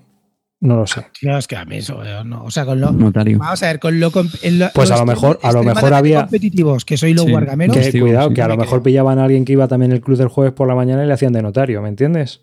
Y luego le hacían firmar, yo qué sé, le hacían firmar un papel de que las tiradas que había hecho eran las que se habían. mm, O sea, que vete tú a saber, no lo sé cómo lo harían, pero yo sé que había gente que hacía los turnos en diferido porque, claro, no todas las horas pueden estar todos. Es que son seis meses de partida, tío. Seis meses jugando un día entero a full, Sí, cada mes. sí, Ah, bueno, entonces tampoco es mucho. sí, sí. Con el básico y alguna expansión. Eso, eso es War in Flames, que por lo menos hasta donde yo conozco. Cuidado, que yo solo he visto ¿eh? desde afuera. A mí me invitaron una vez a participar en una partida. Al básico creo que jugamos hace ya muchos años en una tercera edición, pero ya ni me acuerdo, pero ya no me he apuntado más. O sea, eso, es- esto es demasiado para el body para mí. Pero bueno, que hay gente que lo juega y lo disfruta y ole, guay. ¿Cuántas, ¿Cuántas páginas de instrucciones son? No me acuerdo. Buah, Pero yo un me pedazo parece que lo vi. Es un buen folleto, ¿eh? Yo creo que se lo una- a un compi guargamero de estos y madre mía, tío. Parecía solo los apuntes de una posición, no me jodas. Hmm. Así que, bueno, son las 12. Yo creo que aquí lo vamos a dejar, chicos, hoy por hoy. Así que, sí. Así que, pues nada, mm, hemos vuelto. Estamos aquí diciendo sandeces. Eh, tenemos una temporada por delante. Habrá más sandeces todavía. Muchas gracias por escucharnos. Muchas gracias por estar ahí. Y muchas gracias si eres Patreon y nos apoyas. Eh, sin ti esto no sería posible. Eh, Os animo a que si queréis y os apetece participéis también en el Patreon. Aquellos que participan tienen, por supuesto, un podcast que es solo para la Bislúdica Army, que participa en Patreon y que nos apoya. Así que nada, eh, me despido hasta el próximo programa. Un saludo de David Arribas. Clean. Bueno, pues nada, muchas gracias por, por escucharnos. Eh, estamos aquí de nuevo otra vez. Este año vamos a daros mucha caña y Dankeschön, familia. Carte. Pues nada, se despide Cartesius. No sé si voy a poder aguantar hasta el próximo programa en el que Clint nos hable de Seven Con.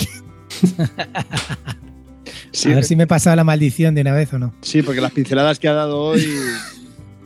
Sí, sí. No han sabido a poco. Bueno, ¿me despido por Calvo o lo hacen solo? Lo, lo- lo- lo hago yo, lo hago yo, lo hago yo, pero dime qué digo. Que bueno, que muchas gracias a todos. Que si no queréis contribuir con dinero y hacer el Patreon, perdona, sí, Carte, dime. que, que sean felices. Ah, vale, que, que dice Carte que seáis felices. Madre mía. Que bueno, eso, que si no queréis participar con pasta en el Patreon, que podéis mandarnos polvorones a la dirección de Clean Barton o bien Bragas a la dirección mía. Y bueno, no hay ningún problema, estamos abiertos a todo tipo de, de sugerencias, sobre todo Clean, muy abierto de todo. Y nada, que muchas gracias por escucharnos, por estar ahí, sois geniales, fantásticos y bueno, eh, nos oímos eh, pronto otra vez. Un saludo, chao.